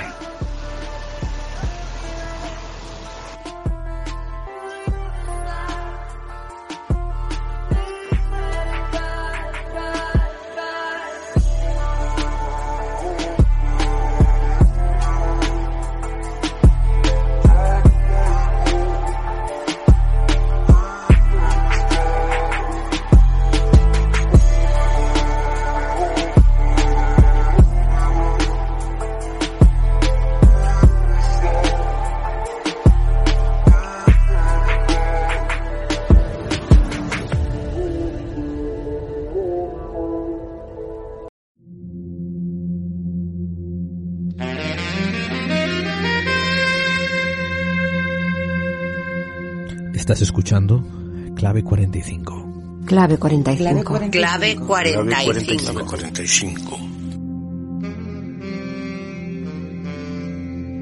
Porque las conspiraciones existen. Las conspiraciones existen. Las conspiraciones.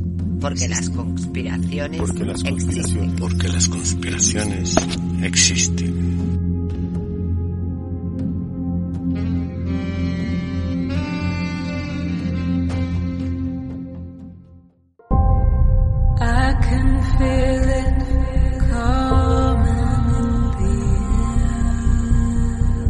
Quieres analizar casos fortianos y extraños, no te conformes con leerlos recopilados por cualquier persona. ¿Por qué no eliges al autor que ha recorrido medio mundo buscando los casos y entrevistando a los testigos? Ya están disponibles los cuadernos de campo, una recopilación de las investigaciones, entrevistas y trabajos llevados a cabo por el investigador Manuel Carballal. En estos cuadernos de campo encontrarás volúmenes detallados que no solo cubren entrevistas, sino que hacen diagramas, muestran ilustraciones y abren temáticas desde el satanismo, encuentros cercanos con lo desconocido, ovnis y todos los temas de lo paranormal. Cuadernos de campo, disponibles a través de amazon.com, ebay.com y elojocrítico.info. Mis cuadernos de campo, por Manuel Carballal. Porque si quieres investigar sobre lo desconocido, no desperdicies el trabajo de campo que ya han hecho otros antes que tú.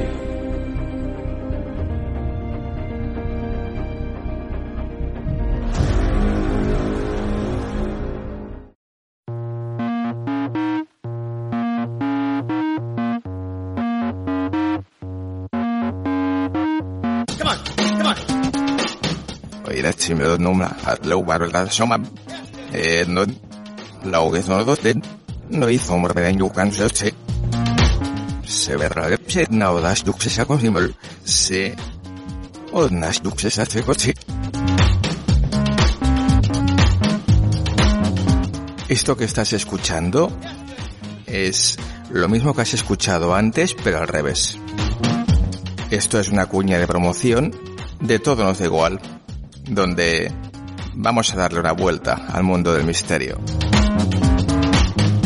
Todo nos da igual, todos los jueves a las 23 horas en Edenex Radio. Y los miércoles a las 13 horas en Radio 4G Benidorm. No faltéis.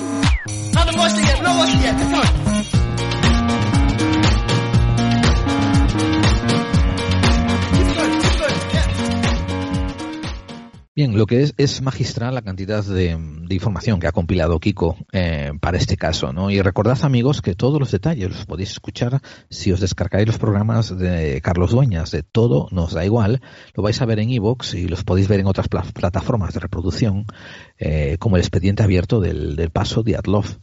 Y si no me recuerdo mal, eh, ahora mismo, coincidiendo con la emisión de nuestro programa, ellos también están haciendo como un cierre, una, un bordón a, todo este caso de, del paso de Adlov. ¿Tú con qué te quedas de todo esto? ¿Qué parte te, llama más la, la atención, eh, David? A ver, lo más extraño es sobre todo lo de los ojos y todos los últimos que se encontraron. Ahí hay cosas muy raras que no hay explicación, o sobre la radiación, y eso es algo que también me mosquea muchísimo. Yo no sé si es que alguno de ellos llevó algún tipo de radiación, no hay una explicación lógica. O sea, puedo llegar a entender por qué se escaparon de, de su, de su tienda de campaña. Algo pasó que salieron corriendo pero y después no pudieron volver por algún motivo. Eso explica un poco la versión oficial. La versión oficial también no es que sea la verdad, es que es de lo que tienen es la, la, versión más lógica en principio. Pero no entiendo lo de los ojos o qué pasó y aparte que se despeñaron. O sea, hay muchísimas cosas que, que realmente no, no se sabe exactamente por qué ocurrió así. Lo de la radiación es algo rarísimo.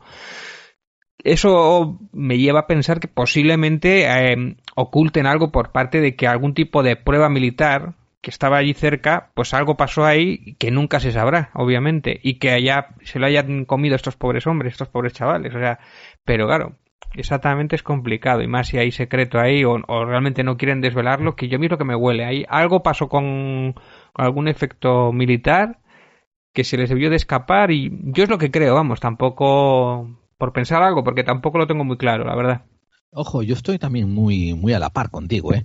Em, desde que estuve escuchando a Kiko en Todo Nos Da Igual, haciendo el caso abierto con, con Mm. Diatlov, he empezado a reparar más y más y más en la versión de que ellos em, o, o planeado o sin planear acabaron estando involucrados en una operación militar.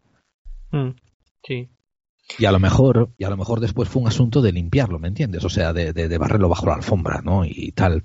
O a lo mejor no, o a lo mejor estos fueron. Porque tú también tienes que entender que debido a la compartimentalización del alto secreto, pues seguramente incluso los la inteligencia rusa esto eh, dejaría que diferentes equipos forenses corriesen con las pruebas y los azuzarían a que se fuesen hacia en otra dirección, ¿no? Con sus resultados para que nunca eh, interviniese en el departamento ultrasecreto que realizó la prueba que fuera en el lugar y que afectó a estos muchachos. Un ejemplo que te doy, ¿no?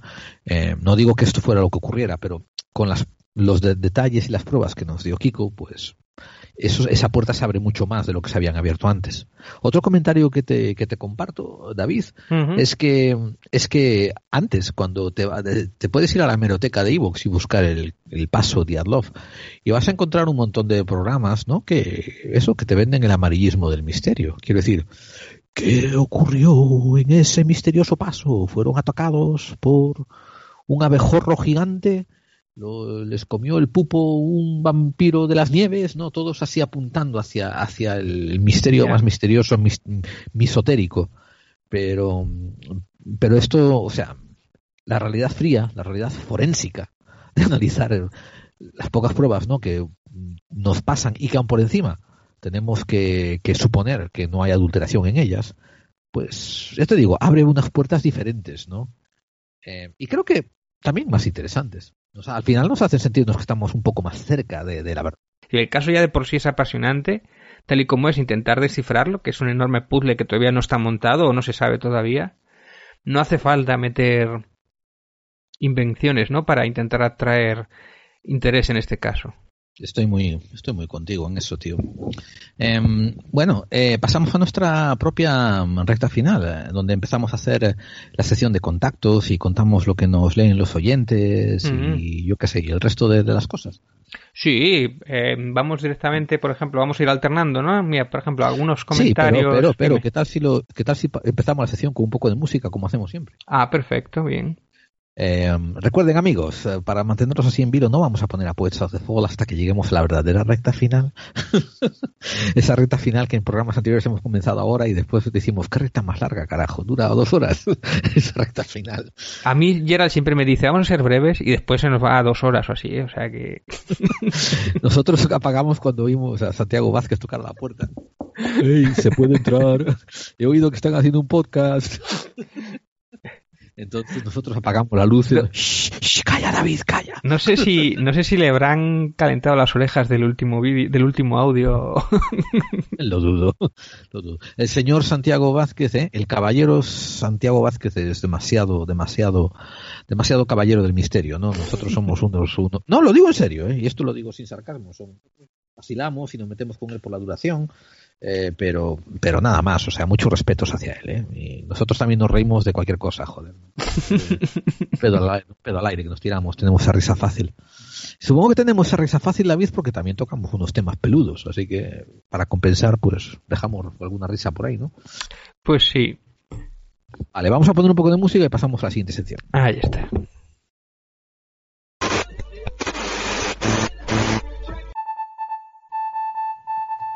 Hola, soy Mitoa Edjan Campos del Vórtice Radio. Estás escuchando Clave 45.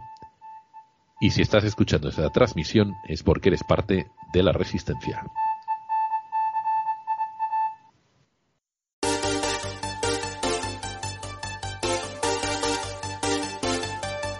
Desde lo paranormal hasta lo místico, desde lo desconocido hasta lo científico, ya estamos aquí y somos Hombres de Negro, todos los miércoles en exclusiva a las 11 de la noche en edenex.es y todos los jueves en iVoox.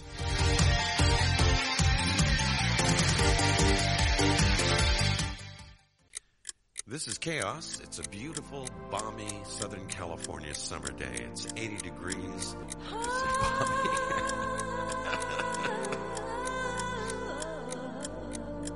It's Estás escuchando Clave 45. Un programa para aquellos que sospechan que las conspiraciones existen. Y si quieres que este programa se emita por tu estación de radio, ponte en contacto con nosotros. La red de estaciones que emiten Clave 45 va creciendo semana a semana, mes tras mes. Clave 45 nunca cobra nada por derechos de autor ni por emitir el programa. Y si te animas a ser parte de la resistencia, te ofreceremos un programa formateado especialmente para radios. Envíanos un correo a nuestra dirección en podclave45 gmail.com y nos pondremos en contacto contigo. Y así, poco a poco, todos estaremos contribuyendo a aumentar la resistencia.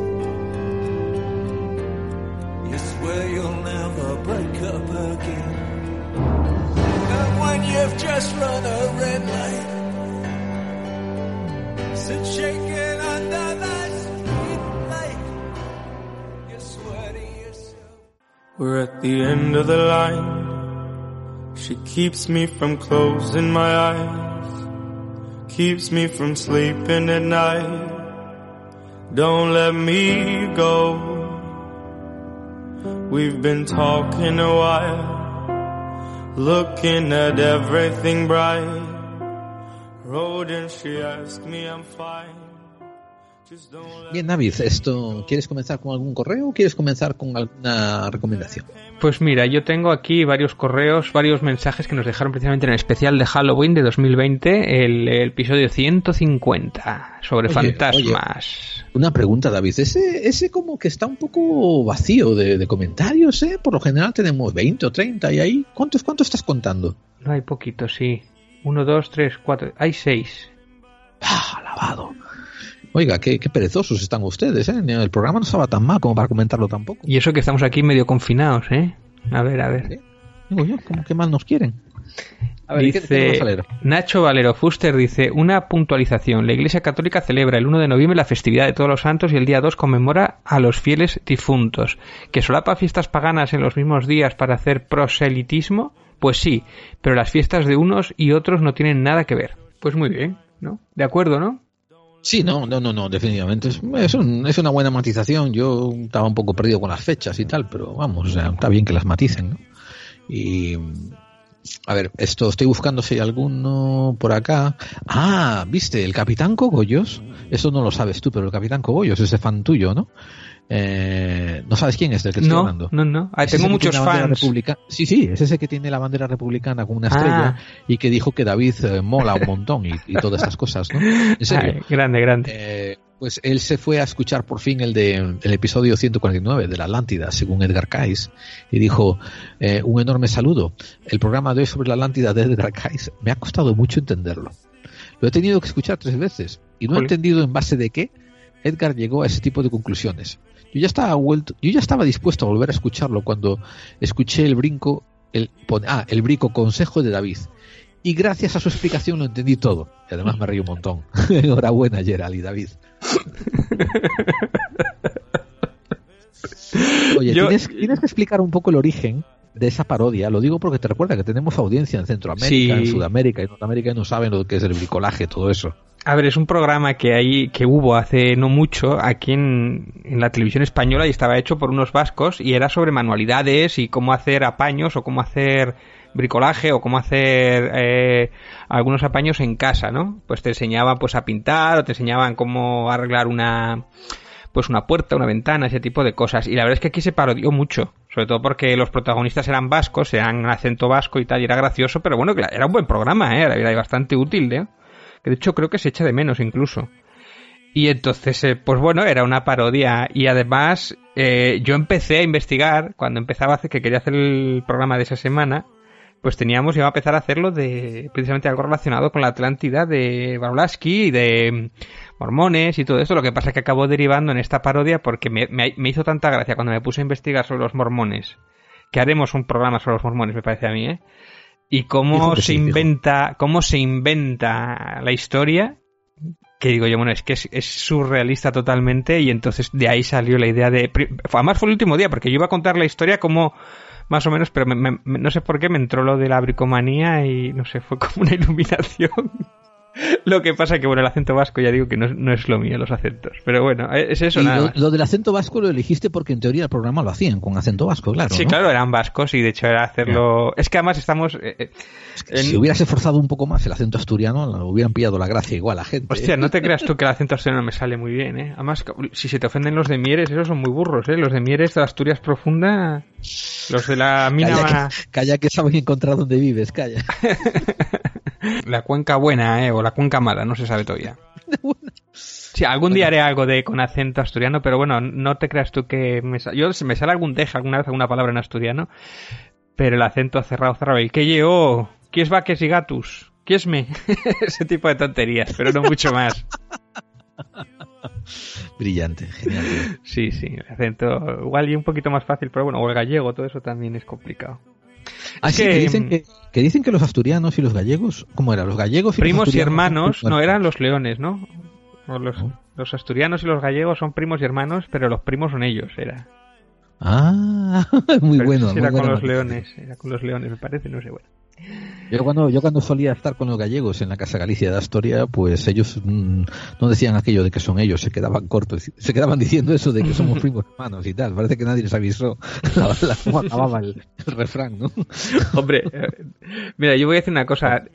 Dos de los lugares que mejor se come, yo creo que en el mundo entero, es en Galicia y en Asturias. Y además muy bien de precio. O sea, yo no he comido nunca como en Lugo o como en un sitio así. O sea, es increíble. Y en Asturias también, ¿eh? O sea, sitios de comer tres platos por menú de 12 euros o 10 euros, eso yo creo que no lo he visto en ningún otro sitio del mundo, ¿eh? Te creo, te creo, te creo.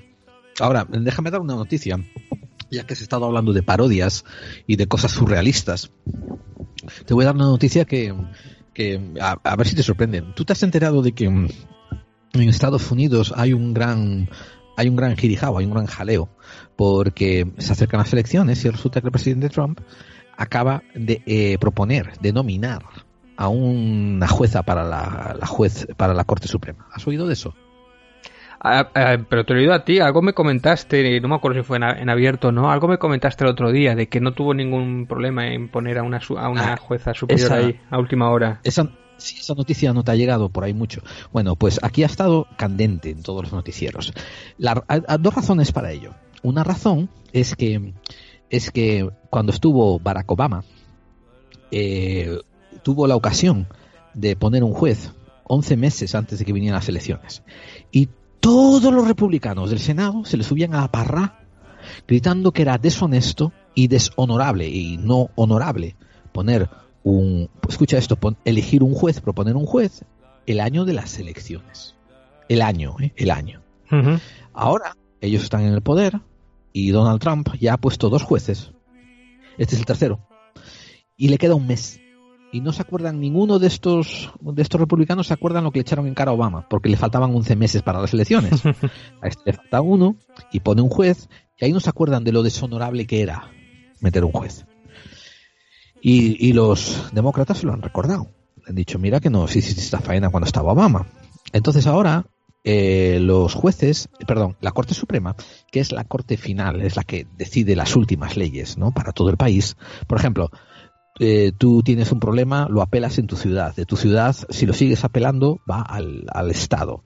Si lo sigues apelando, va a, a no sé qué otro sitio y después de ahí, si lo sigues apelando, los jueces consideran si es digno de entrar a hacer apelación en la Corte Federal y lo que se decida ahí pasa a ser ley en toda la nación. Bueno, por eso es tan importante. Y estos jueces son de por vida. Ahora mismo tienen una mayoría de jueces conservadores. Porque, claro, les ha tocado reponer más jueces cuando había un presidente conservador, republicano. Eh, La persona que han elegido, y bueno, esa es parte de, esa es parte ¿no? El hecho de que Trump le queda un mes y va y elige a uno para meterlo ahí, ahí con calzador. La otra parte de Girejao es que eligió a una energúmena, una jueza energúmena, que pertenece a un culto cristiano fundamentalista, donde las mujeres son completamente secundarias y supeditadas a la voluntad del hombre. Te estoy hablando de que es la cultura esta de Maruja, ponte a, poto- ponte a cuatro fatas que hoy follamos. Bueno, no sé qué, no obedece. Obedece, mujer, que toca. Y no repliques, que es mandato de Dios. Eh, ¿No? Y decidir cuántos hijos es cosa del hombre. Y decidir, escucha esto, que esto está comprobado, decidir si la mujer puede trabajar. Es cosa del hombre. Ella tiene que pedirle permiso a él para entrar en el mercado laboral. En este caso parece ser que el marido le dio permiso. Bueno, es como, como lo que tú decías, es muy similar a los fundamentalistas eh, a- eh, musulmanes. Sí, sí, sí, sí, sí, sí. Sí, sí, sí, hay un cantidad de memes diciendo cuál es la diferencia entre estos de ISIS y esta y la religión de esta tía, ¿no? O sea, si son si son cortados por el mismo patrón. O sea, sí, la diferencia está en que unos son Alá Alá, otros son Jesús Jesús. Pero después de más de eso, los dos están jodidos de la cabeza. Pero, mm, pero, pero, la última parte de la noticia que te quería dar es que no solamente la han nominado, sino que la han pasado. Durante su proceso de nominación, su proceso de- de- de- de seleccionarla, le preguntaban cosas básicas sobre la jurisprudencia constitucional, como cuáles son los cuatro, los tres derechos eh, institu- ins- institucionalizados a la ciudadanía por la por la Constitución. Y ella decía uno y dos y decía no me acuerdo del tercero. ¿eh? Esta es una juez que va a pasar a ser parte, parte de la Corte Suprema. Ah, curiosamente, el derecho ese que no se acordaba que tenía la ciudadanía, curiosamente, ¿eh? era el derecho a la protesta. Curiosamente. Eh, la tipa es una completa, ha demostrado ser una completa inepta y de hecho ha hecho inferencias ¿eh? a que cuando ella esté en la Corte Suprema va a hacer lo posible para que se derogue la- el derecho al aborto. O sea que esto va a volver a un estado semifeudal. Si los, si- o sea, si gana Trump y para colmo dejas a estos jueces y las cosas siguen este cariz, va, va, va- vamos, la nueva, la nueva Edad Media va a llegar a, a los Estados Unidos, la que nunca vivió, porque se fundó en 1776, la van a vivir ahora, la nueva Edad Media. Eh, bien, la tercera parte de la noticia, ya sé que me estoy extendiendo mucho, pero tenéis que entender un poco la sociedad. La tercera parte de la noticia es que cuando se empezó a nominar a esta persona, hubo un despunte brutal en algunos eh, estados de hasta el 500% de bodas gay. Y tú dirás, ¿y eso? Claro, sabiendo esta mujer de qué pie cojea, lo fundamentalista cristiana que es, y sobre todo sabiendo lo conservadora que es la Corte Suprema ahora en su formación, van a temer que revoquen todos los derechos que le han otorgado a la población LGTB y que probablemente incluso anulen las bodas o no permitan casarse más. Y han estado corriendo en masa a celebrar bodas en los estados permitidos e incluso ciudadanos donde están en estados donde no se les celebran bodas se van a otros estados para casarse a cuenta de esta nominación. O sea que el 2020, además de todas las extrañas desgracias que nos ha traído, ¿no? Nos ha traído esta sensación de urgencia dentro de la comunidad LGTB para decir, bueno, vamos a intentar sacar provecho a este derecho que nos costó tanto ganar, que es al de poder convivir tu vida con la persona que quieres, a poder, a poder estar amargado con tu pareja como lo están el resto de los casados. Sí. Y, te digo, en algunos estados ha habido un 500% de subidas en, matrimonios gay por temor a que les, les, les deroguen todos los derechos que han conseguido.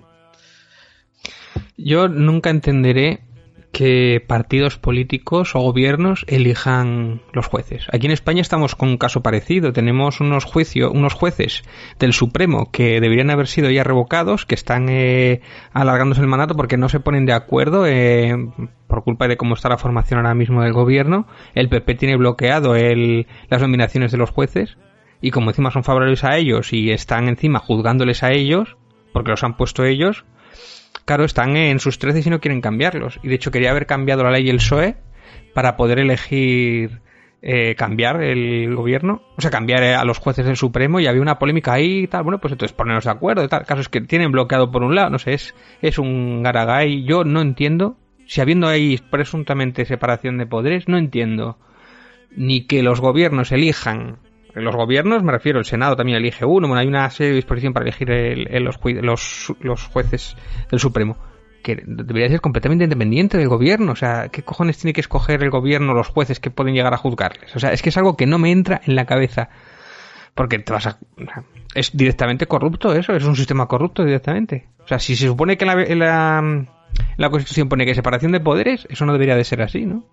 Es como cuando unos políticos se van a comer o a cenar en una gran fiesta o en una gran comilona con periodistas. O sea, me parece corrupto directamente. Invitados por ellos a todo tren o por empresarios para que después no les sean les sean amables los periodistas y ese tipo de cosas. O sea, es que si me parece que no hay separación de poderes, ya te digo, con los jueces y con el gobierno, con el periodismo menos todavía, ¿no? Que es quien los tiene que, que fiscalizar. O sea, pero bueno, es, no sé. Es así, es el- Yo estoy muy contigo, yo estoy muy contigo en esto, ¿eh? O sea, de hecho, las separaciones de poderes tienen que ser más eh, escritas en piedra. Quiero decir, tienen que ser más definidas, más agudas, más estridentes. Y de hecho, en países como España no llega con que haya separación de poderes, tiene que haber competición de poderes para poder asegurarse que, que no hay contubernios, ¿eh? que no hay consensos inmorales. ¿Me entiendes lo que te digo? Sí. Que, que, que tienes que hacer que, por ejemplo, el legislativo esté encima del político, auditándolo y sacándole los huevos. Que el, que el político esté encima de, de otro, ¿no? Y otro que encima del tercero. Y así. Pero, pero, porque en España en particular, ¿eh? en España en particular hay que, hay que solventar, hay que, hay que redimirse de demasiadas Y- décadas de corrupción. Si aquí ha habido casos en los cuales se, se, se han cargado jueces que estaban juzgando instrucciones de corrupción, se los han cargado. Se los han cargado, me refiero que les han quitado la licencia, los han extraditado, les han, o sea, Vamos al caso del Garzón mismo. sí, y no es el único, había otro que era, había otro que era un calvo, no me acuerdo cómo se llamaba, que era así calvo y tal, también se lo cargaron. Y algunos, bueno, en el caso de, Ga- de Garzón, igual estaba también en el límite, estaba ahí en esa frontera de lo que podía o no podía hacer. Pero bueno, no sé, es como. no sé, es, es tremendo. Pero bueno, es- a mí me parece vergonzoso y tan, tan escandaloso que. Pero es como. Ya la corrupción ya es lo normal directamente, ¿no? completamente endémica, tío.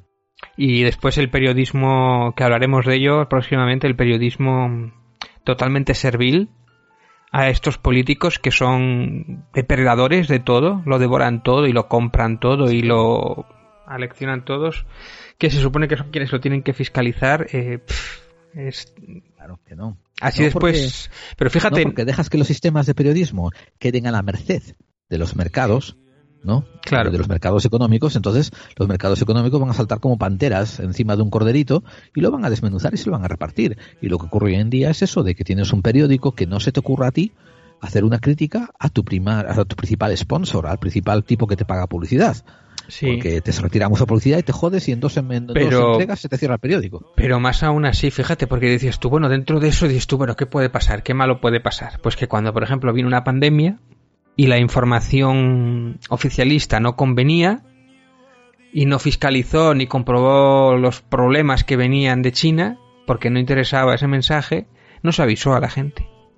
No se avisó ni se puso en alerta y no se obligó a los políticos a trabajar presionados por la prensa, porque eran complacientes, ¿no? Es decir, al final todas estas cosas nos es que salpica, nos perjudica como sociedad finalmente, ¿no?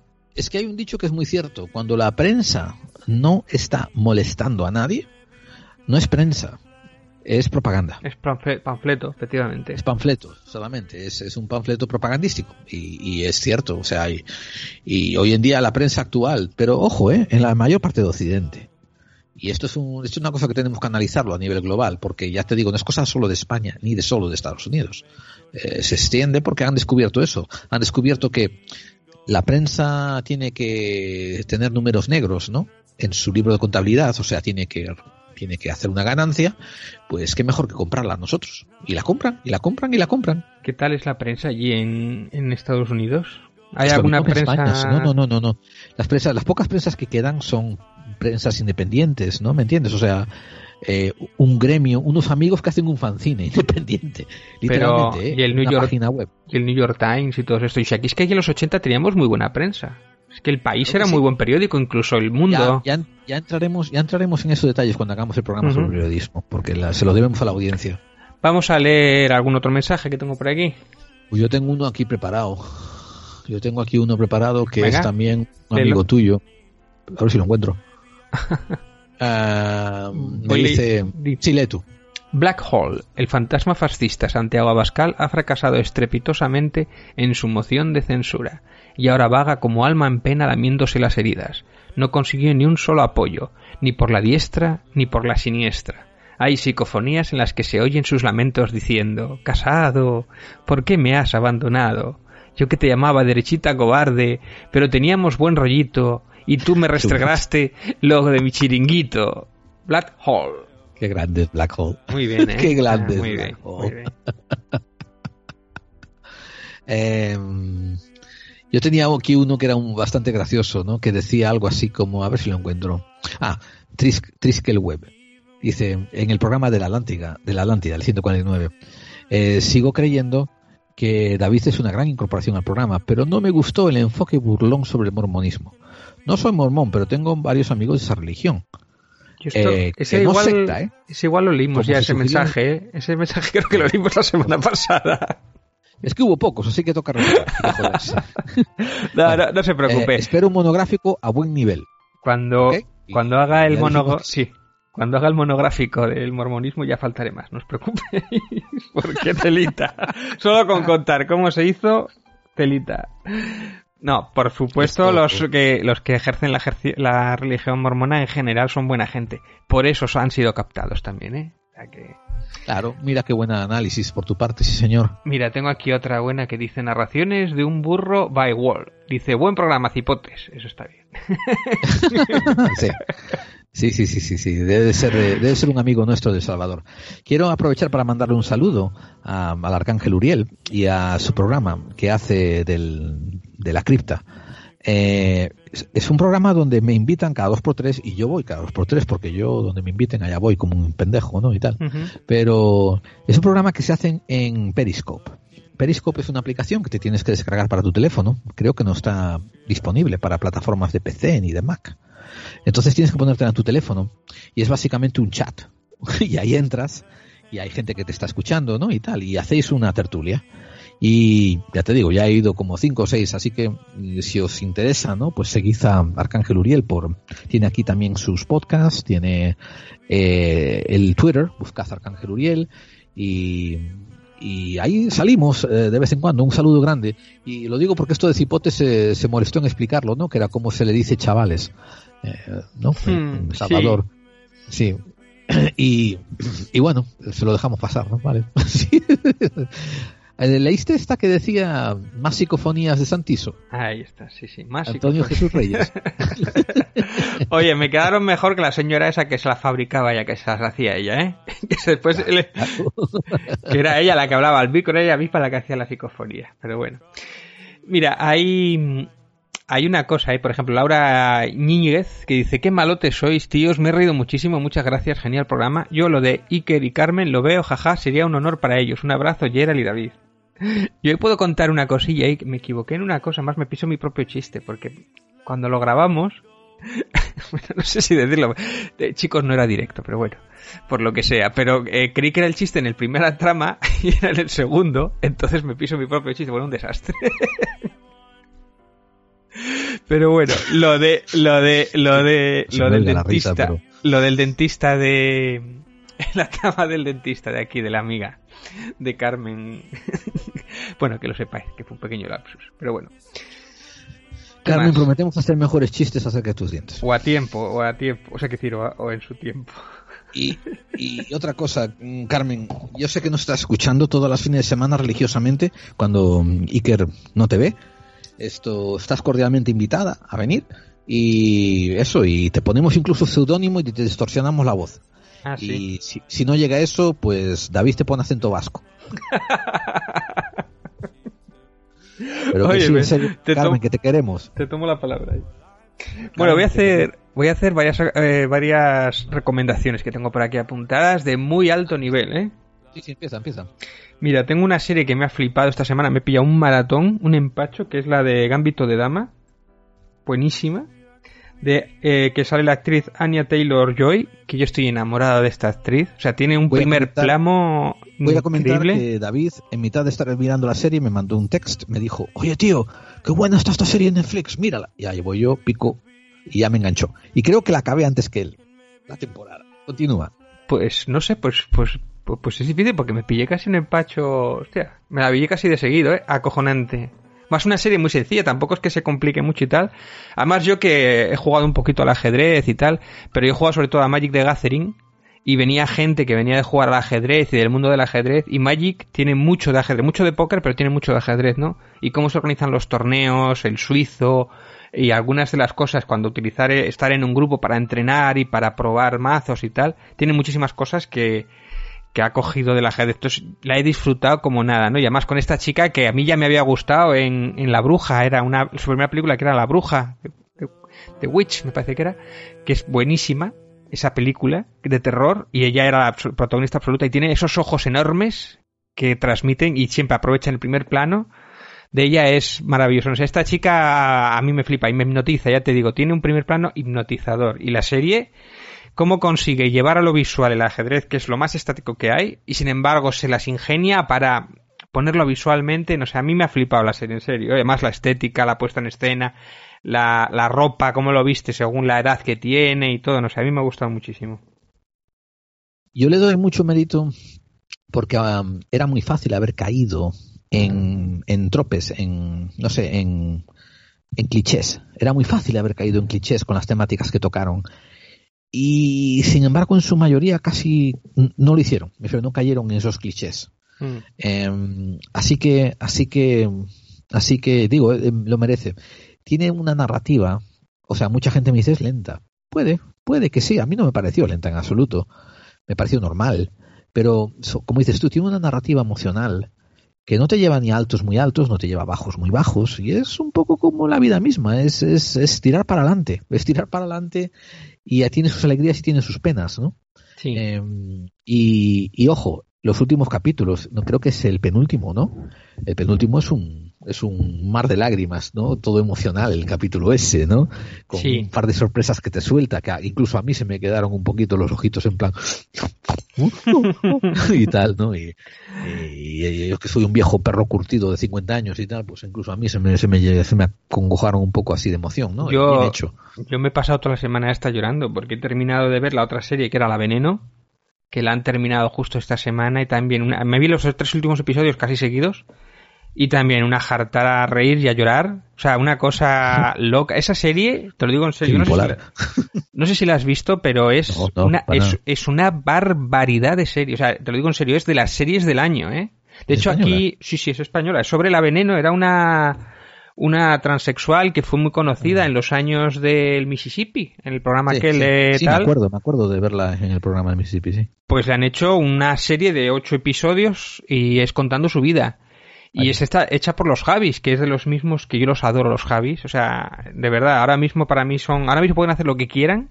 Habían hecho la de Paquita Salas y habían hecho la de La Llamada, que son dos maravillas y con muy poquito dinero. Y aquí se ha visto que sí, ya tienen dinero. Y cómo movían la cámara, cómo utilizan lo visual, las metáforas, cómo distinguen sutilmente la realidad de la ficción de la propia protagonista. Bueno, lo digo en serio, es una maravilla de serie. Aquí ha sido como una serie evento, ¿eh? O sea, un poco como ha sido Juego de, Juego de Tronos, pero salvando las distancias, pero ha sido una serie evento, porque se ha sido estrenando, tuvo muchos problemas además, porque le pilló justo en medio de la pandemia, tuvo que parar la serie, después volvieron con mucho cuidado, la protagonista, una de ellas, tuvo cáncer, tuvo... Bueno, les pasó de todo, pero la serie es una auténtica maravilla. Son tres actrices eh, las que hacen de la veneno en distintas etapas, y bueno, y la etapa infantil también lo hace un chaval, y es increíble, te lo digo en serio. Además le han dado un premio ahora hace poco y tal. O sea, vétela, porque mira, fíjate que yo a mí, así de entrada, el personaje de la veneno, yo me acuerdo que la veía en el Mississippi y tal. Era un personaje que en principio no me, ni me llamaba ni más ni menos, no me, hacía gracia, lo veía y tal. Pero, y era un personaje que ya te digo, y el mundo del corazón, y eso a mí no, no me gusta nada, nada, lo aborrezco, ¿no? Sin embargo, yo lo veo porque los Javis estos en Paquitas Salas a mí me fliparon, ¿no? O sea, la- el dominio que tienen de la narrativa y de, y lo cachondos que son además. Y, esta serie la vi por ellos, y te lo digo en serio, o sea, es increíble. Me han hecho ir a ver programas de, de, de la veneno, hablando, relacionándolo, a ver cómo lo habían hecho, comparándolo con el, cómo lo habían hecho ellos en en, en la serie, o cuánto tenía de ficción, cuánto de verdad. Me han hecho investigar al personaje, ¿no? Que eso es, yo creo que la mejor, lo mejor que se puede decir de una serie es que después de ver la serie te ha interesado el personaje o sobre lo que te ha contado y me, me ha hecho buscar información sobre ello, ¿no? Y es fascinante, ¿no? Cómo pesa a los personajes de verdad y, y cómo la han representado y todo eso, en serio, ¿eh? De verdad, verla, si no la habéis visto, verla porque tiene una- un montaje en Suena, el... suena- suena- suena que te- los Javis se te han pasado un cheque por debajo de la mesa, oye. Es que soy muy fan, te lo digo en serio. Soy muy... Además, Vale, me, he vale, visto, vale. me he visto un montón de making of, un montón de entrevistas de. Además, ellos tienen como una luz especial, porque hablando, te lo digo en serio, o sea, los ves que tienen un. desprenden una luz, o sea, son como los hombres más felices del mundo, ¿no? Y además, ves todos los actores que cuando están rodando con ellos o, hablando de ellos, es que ellos son increíbles, cómo tratan a los actores y tal. Es que el plantel de actores son capaces de mezclar actores de toda la vida con actores que no han hecho nada o incluso con gente que no es profesional. La, pi- la, la, la- esta, ¿cómo es? La Paca la piraña, que era la mejor amiga de la veneno, que se interpreta a sí misma, es que es una locura en pantalla. Yo, yo, sinceramente, si pudiera entrevistarles, ¿cómo, ¿cómo hacen para que esa persona que no tiene formación de actriz, o sea, es, brille tanto, o sea, es acojonante, es una, se come la pantalla esa señora. O sea, fíjate lo que te digo, es increíble. Y es una entendido, estética, o sea, y todos los detalles, la, casa de ellos, bueno, bueno. Ya la, ya, la, ya la pongo en mi lista de producción, prometido, tío. Además te va a enganchar, desde el primer episodio te va a vale. enganchar, o sea, increíble. Déjame hacerte una pregunta que tengo acerca de cine. A España llegó la película Borat.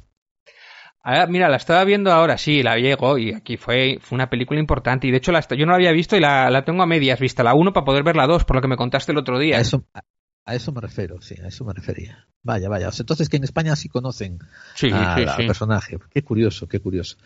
Bueno, pues voy a poneros al día de lo último que pasó, que supongo que ya se habrá enterado la gente más, más que esté al tanto de las cosas. Eh, como te estaba comentando, la, el, el protagonista, editor, escritor, productor de Borat, que se llama Sasha Baron Cohen, es un inglés, es un actor inglés que pasa mucho tiempo en América, pero es inglés, eh, decidió hacer la segunda parte. Eh, hizo comentarios hace muchos años cuando le preguntan, ¿vas a hacer otro Borat? ¿Vas a hacer otro Borat? Decía, no. No porque decía que el personaje ya era tan reconocible a lo largo del mundo que no podía hacer el tipo de, de película que había hecho, que era de emboscada, ¿me entiendes? Que era crear una situación de un guion eh, loco y planteárselo a una gente normal, ¿no? A ver cómo racionaban esto, pero decía que el personaje se había hecho tan famoso que ya no lo podía, no podía hacer una segunda parte. Hizo una cosa muy ingeniosa. Dijo que como ya lo conocían, a Borat, tanto, él iba a hacer la película disfrazado. Entonces, efectivamente, Borat, se o sea, el actor que hace, el actor que se disfraza de Borat hace que el personaje Borat se disfrace de diferentes cosas para que no lo reconozcan, lo cual está muy bien, ¿no? Es un es, es un artífice muy inteligente dentro de la película. Sí. Bien. Llegando al final de la película, ocurre un incidente con Giuliani. Giuliani se llama Rudy Giuliani y es era el alcalde de la ciudad de Nueva York durante unos años muy muy extraños, eh, a finales de los 90 y principios del 2000. Giuliani decía que por sus raíces italianas tenía contactos con la mafia. Eran rumores, ¿eh? Eran rumores. Eso sí, la unión de la, de la policía estaba siempre apoyándolo. La policía neoyorquina, ¿no? Siempre, siempre apoyándolo. El sindicato, cuando digo la unión, estoy haciendo una traducción, ¿no? Directa del unions, que quiere decir sindicato de policía. Sí.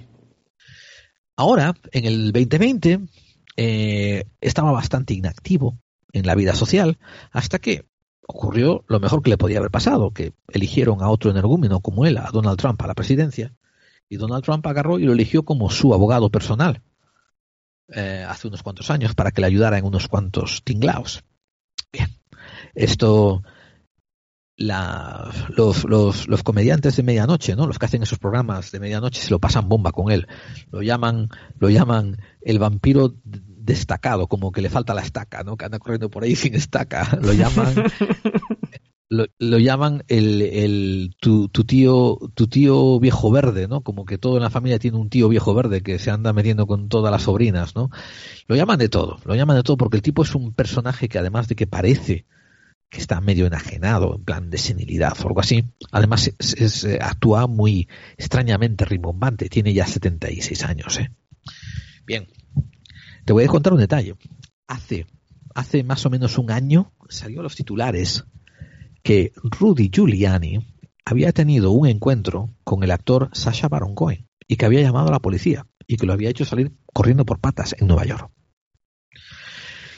Estuvo como en la página 2 de muchos periódicos esa noticia. La gente no sabía de qué eran. Cuando le preguntaban a Sasha, Sasha decía, bueno, fue parte de un entramado de una película y tendrán que esperar a que salga la película para que sepan lo que ocurrió. Eso era básicamente lo que él decía. Y nada más. Y al cabo de unas semanas lo olvidó la noticia. Yo me acuerdo, porque me llamó la atención que el esperpento de Giuliani estuviera involucrado con Sasha Baron Cohen cuando tienen unas ideologías, no unas, unas posiciones políticas completamente antagónicas. Hmm. Eh, no era como que se hubieran ido de copas un día, ¿no? Y de repente se, se cabrearan. O sea, no, son, son pff, por los opuestos. Bien, la película ahora está disponible, al menos en Estados Unidos, en Amazon Prime. Sí, en, en España también, ¿eh? También. Pues yo la estuve mirando y llegué a la secuencia que tanto hablan, que empezó a ocupar la CNN, la CNBC, la, la CBS, todos los canales han hecho segmentos ¿eh? sobre, sobre lo que ocurrió en esta película. En esta película, la hija, la, la actriz que actúa como hija de Borat, pues eh, Borat eh, la engatusa para que haga de reportera y que le haga una entrevista a Rudy Giuliani. Y tienen la entrevista en el, en el lobby del hotel.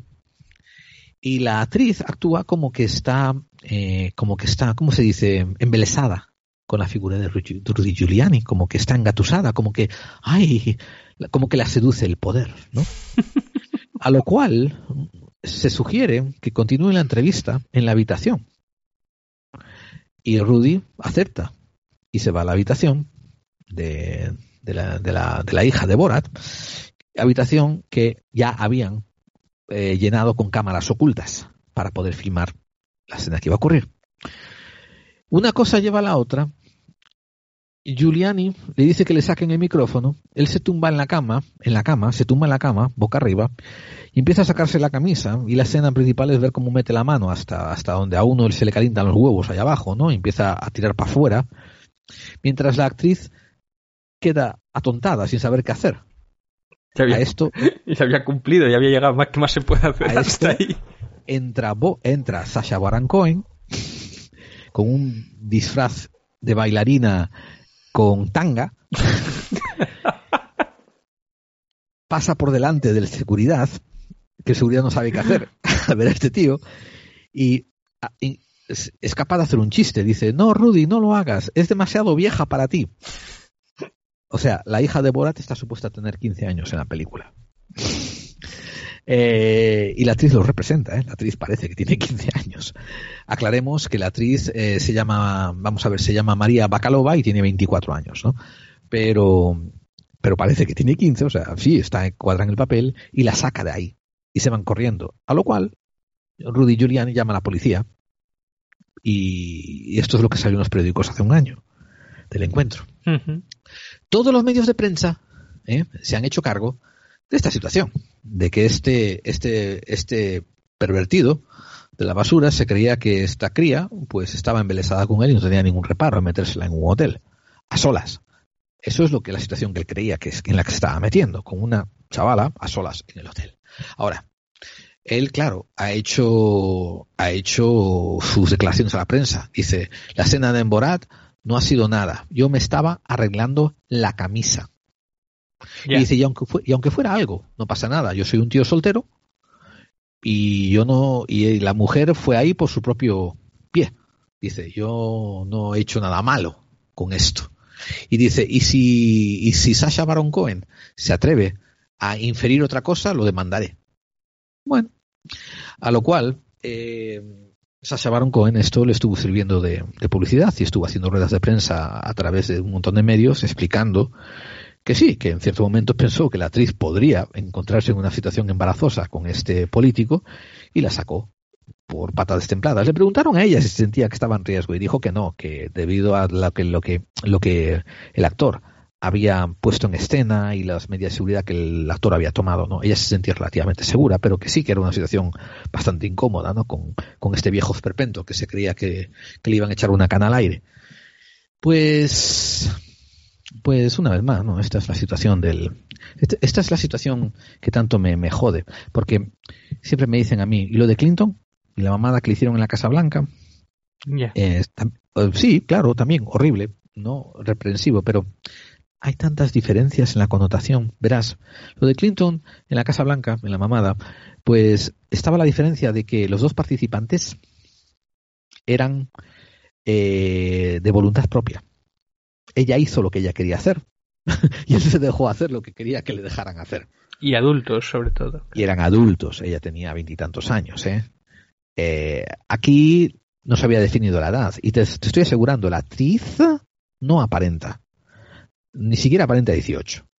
O sea, yo me cuestionaría muy mucho, ¿no? Si una muchacha como esta me invita a una copa, yo cuestionaría, teniendo en cuenta que la edad de beber es de 21 en Estados Unidos, si a esta no le van a pedir el carnet de identidad para pedirme la copa porque no los aparenta. Pero Q, Q no va a salvar de este tío también, porque Q no tiene nada que decir sobre este tío. No está también. Todavía no. Creo que no, creo que dentro de poco Este- dirá, que, dirá que Sasha Baron Cohen es parte de los reptilianos pedófilos. Claro, este no, este no lo va a meter en la cárcel, ¿no? Como a Hillary Eso Clinton. es lo que te quiero decir. Eso es lo que te quiero decir, que tienes todos los cristianos, tienes todos los conservadores, ¿eh? tienes todos los que hablan de moral, eligiendo un presidente que ha tenido como cuatro esposas y que, mm, o sea, no entiendo qué, qué nivel de moralidad puedes encontrar en eso, ¿no? Y que ha sido recogido en cinta mientras estaba casado diciéndole a otro reportero, el poder es afrodisíaco, yo cuando veo una tía que me gusta la beso y ya está, le agarro el coño y hago de ella lo que quiero. Eso fue lo que dijo, yo no, I grab them by the pussy, que se traduce por las agarro por el coño y hago lo que quiero. Eso fue lo que dijo el presidente Trump. La mujer de ella fue modelo. La mujer de ella es la única primera dama que tenemos fotos de ellas en pelotas por todas partes. Oye, ¿por qué suele...? No, no, sí, pero bueno, aquí, aquí pasa con la princesa nuestra también, pero bueno. Quiere decir que... Y eh, a mí eso no me importa un carajo. Me importa que seas de la casta conservadora, hablando de evangelios y saliendo en la foto con una Biblia en la mano, y que ahora tengas incluso a este abogado que no tiene reparos de meterse en una cama de hotel con una tía bien rápido. Pero es lo que te digo, que... Porque tengo la sensación de que cuanto más conservador y cuanto más extremista, más pervertidos son luego, tío. Es que es que el asunto de la moral de los malos republicanos, no los buenos, los malos republicanos, es que la moral, las restricciones, todo esto aplica para ti, no para mí. Esto aplica para el pueblo, no para mí. Yo soy especial, yo soy individual. Yo he llegado donde he llegado porque me lo merezco. El resto tenéis que mamárosla vosotros solos y apañaros y, y- y sacudíroslas, pero, pero no. Algún día llegaréis a estar donde estoy yo. Clasismo, vamos, puro y duro. David, lee algún comentario que si no me pierdo. Pues mira, tengo por aquí de, de Antonio Rodríguez García, otro clásico en el canal. Dice, el carnaval es antes de la cuaresma, que a su vez acaba con la Pascua, por si la antigua religión animista de los pueblos de la meseta del Himalaya es el Bon o Bompo, que influyó en el budismo eh, Brahmayana, sobre todo en el Naishor, me lo pone difícil, ¿eh? Y sus Nalyopas, y en la escuela Ni- Nigma, joder.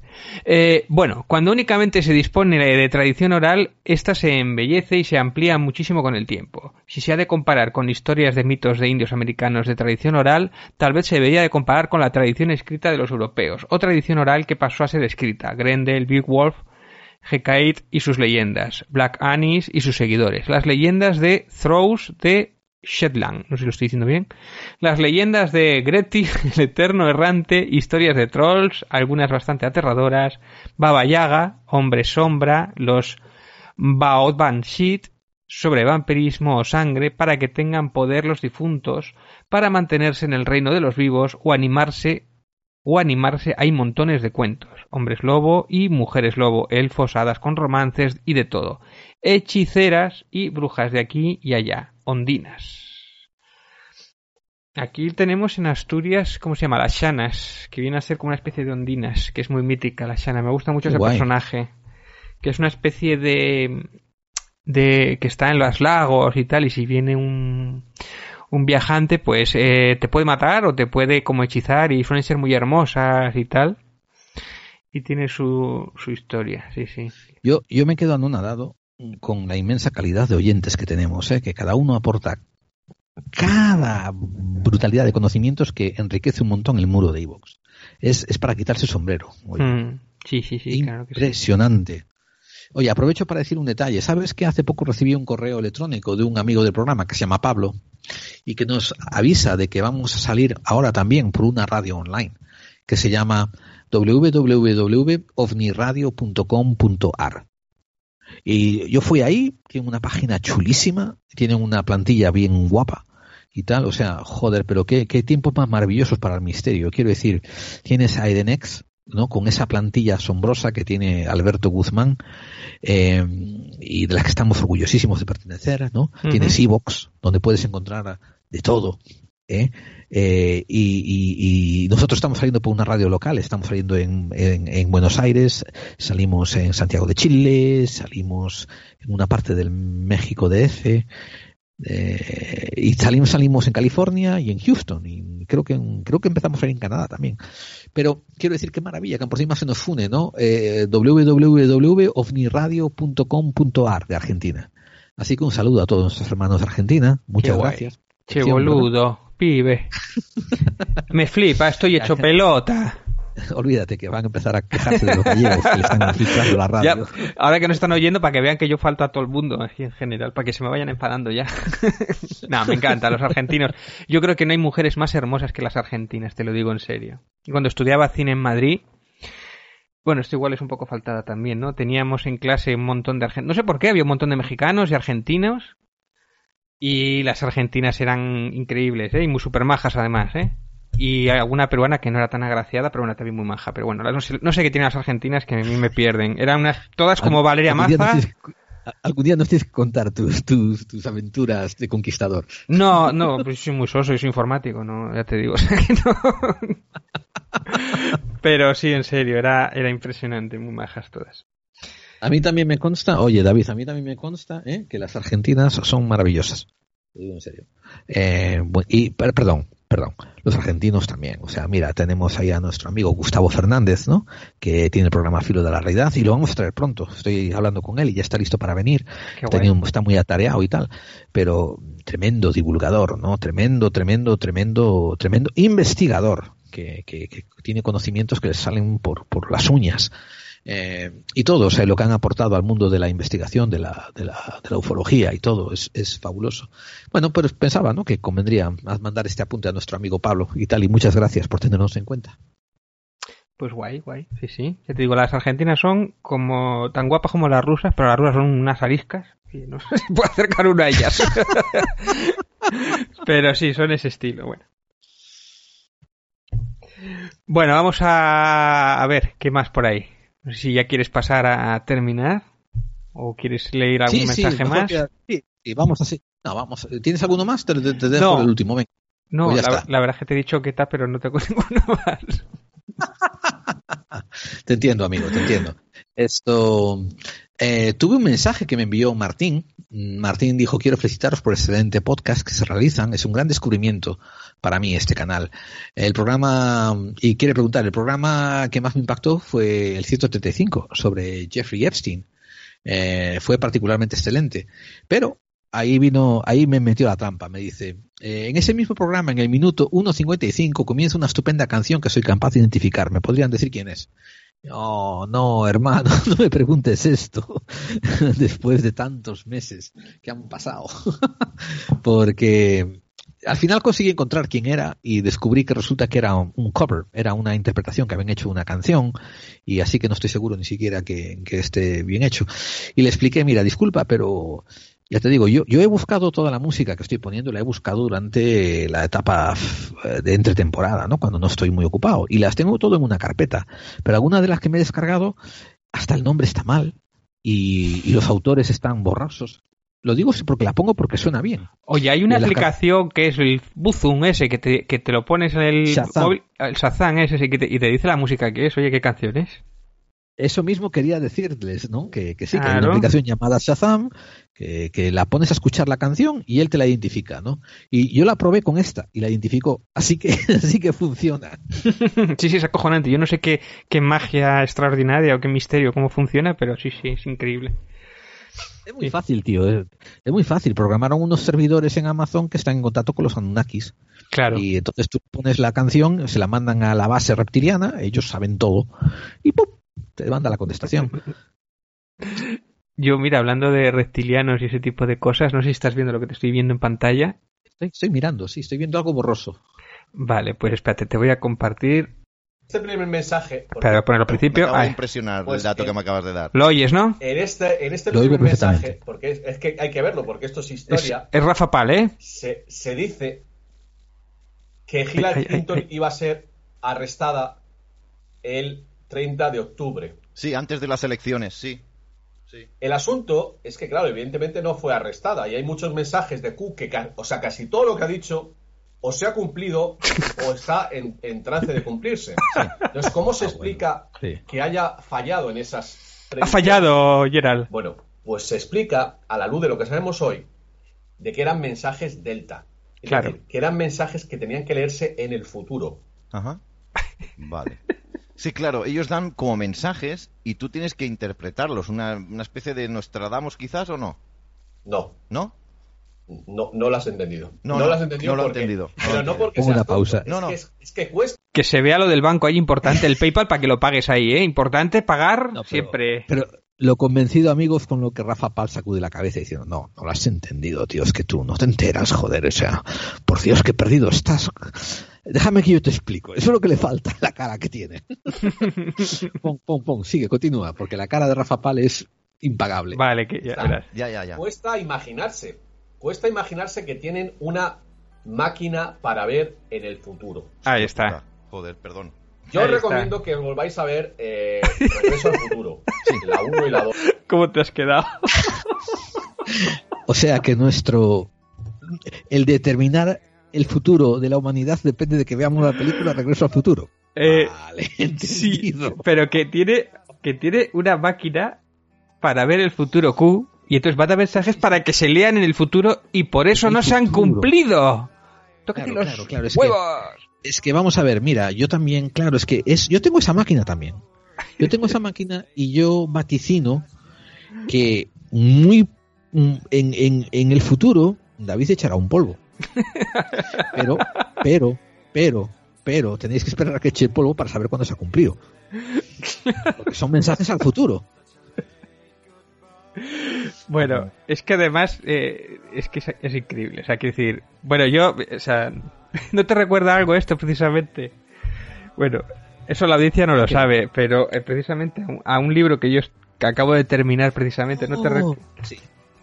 Bueno, yo lo he escrito mucho antes de ver este vídeo, por supuesto, ¿eh? pero, pero es como si se hubiera, como si me hubieran leído ya el libro prácticamente. Bueno, ya lo veréis, algún día la audiencia podrá verlo, pero a veces es increíble la, realidad, o sea, cómo la ficción puede superar la realidad en este caso, no sé.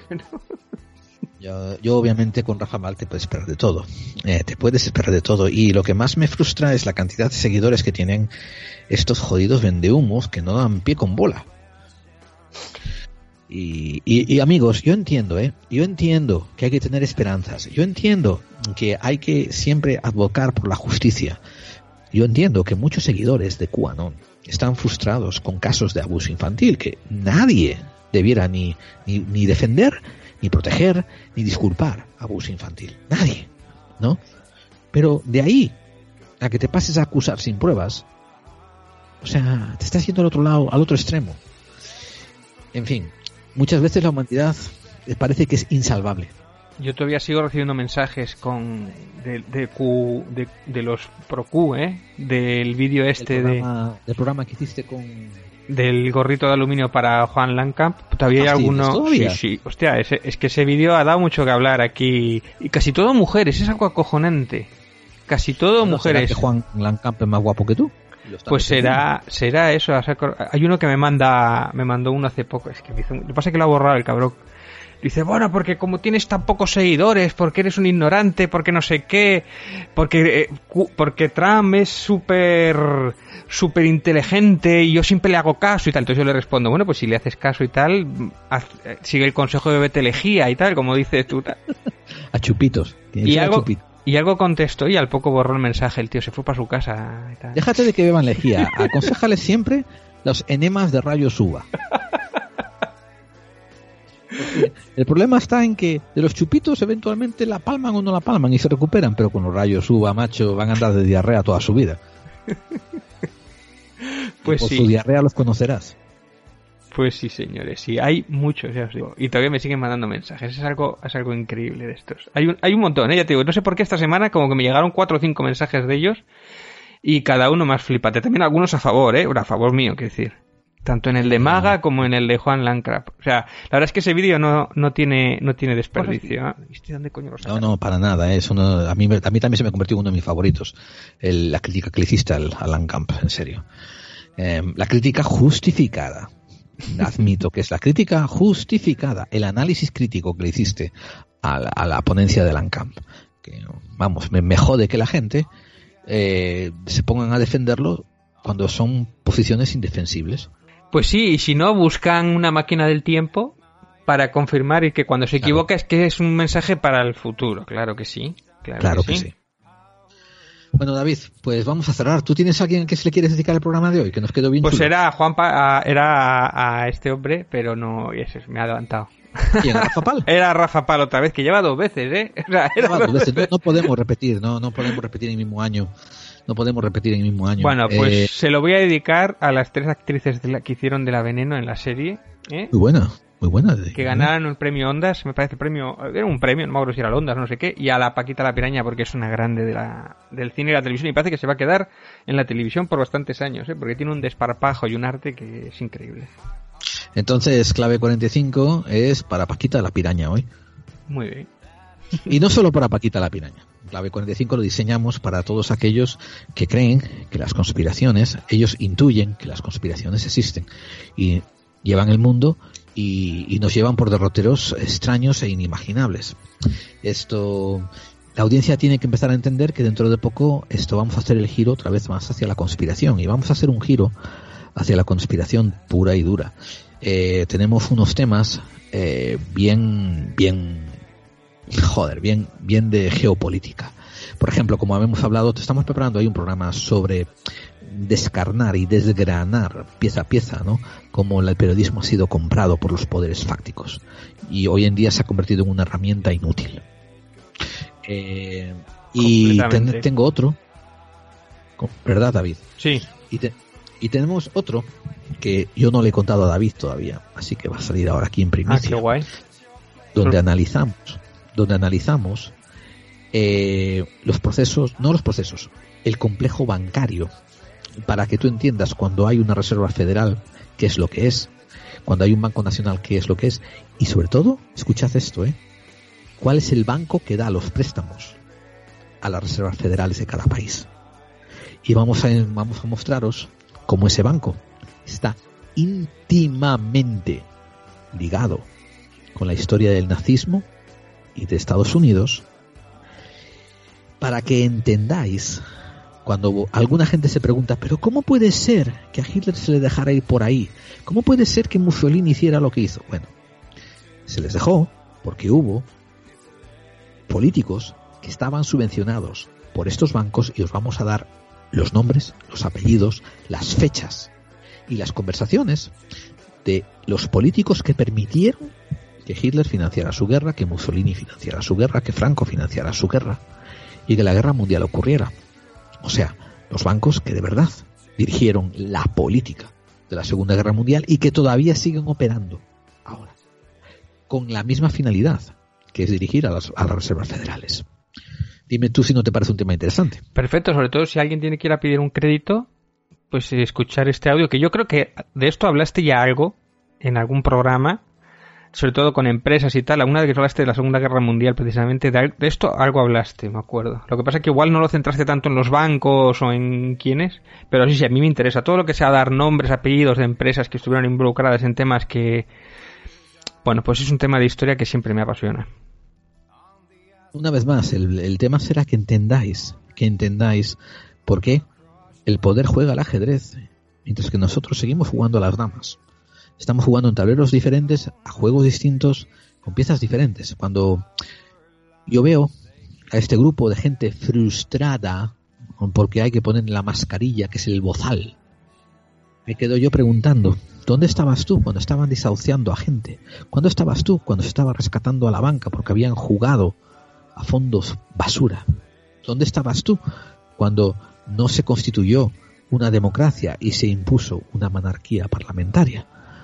O sea, ¿dónde estabas tú cuando se reconvirtió la industria del acero? ¿Dónde estabas tú cuando se destruyó la industria del tejido, del zapato, de la agricultura? ¿Dónde estabas tú cuando se destruyó la industria del aceite en España? O sea, eso, eso no te hace esclavo, pero el bozal sí.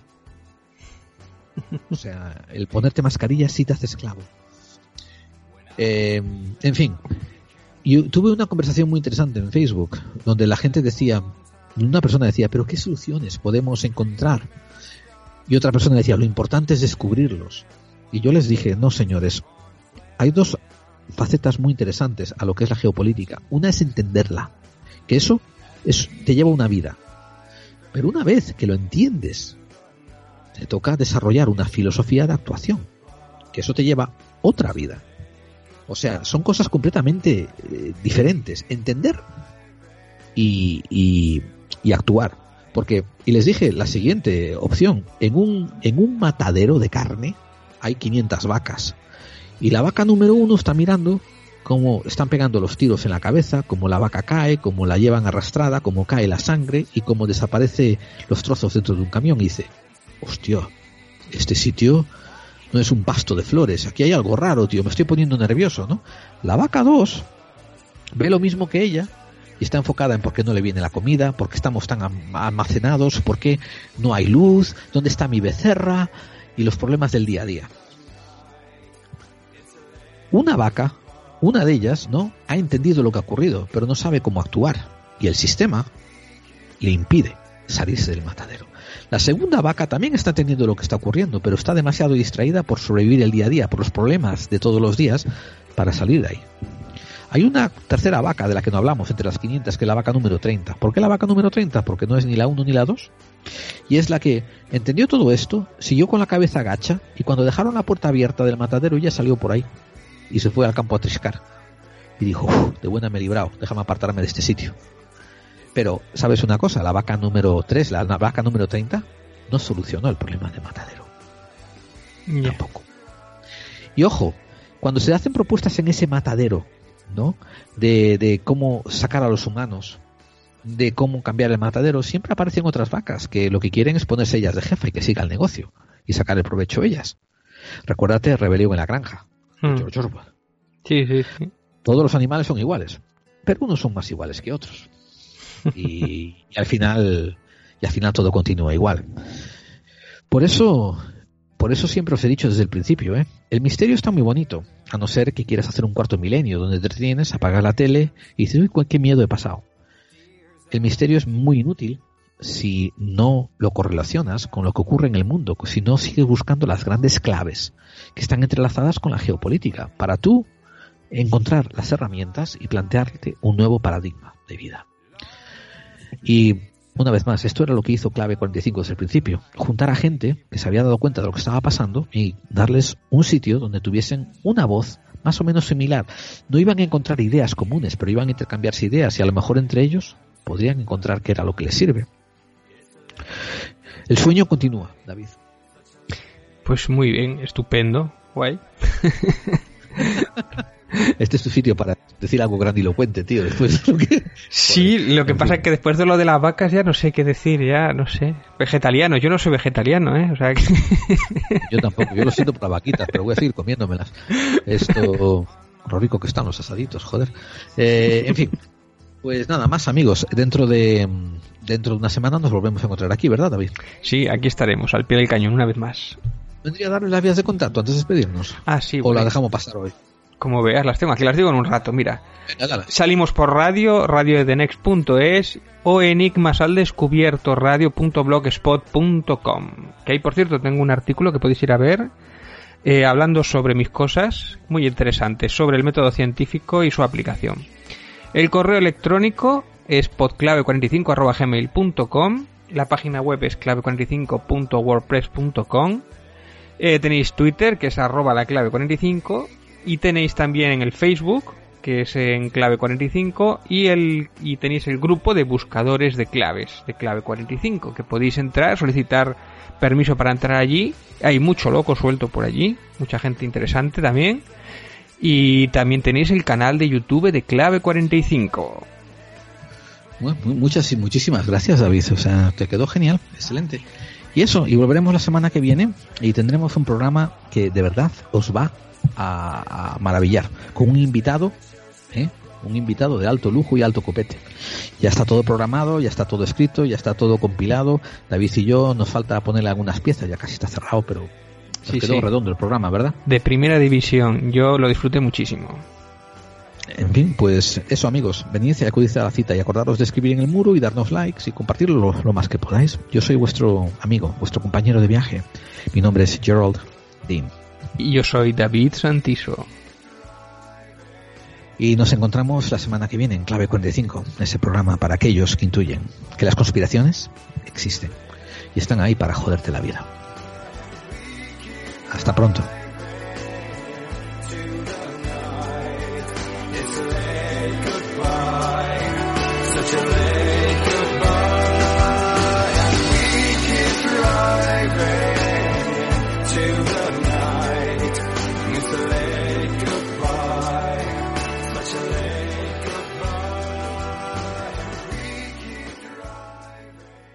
Si crees que ser racional es mirar al universo a la cara y no acobardarse. Si opinas que donde hay duda hay libertad. Si piensas que es mejor encender una vela que maldecir la oscuridad. El Ojo Crítico es tu revista. Porque el conocimiento es el antídoto contra el miedo. Contra el miedo. El Ojo Crítico. Cuadernos de investigación para investigadores. Descárgatelo gratis desde www.elojocrítico.info. Y en las mejores páginas y blogs sobre anomalías. Anomalías.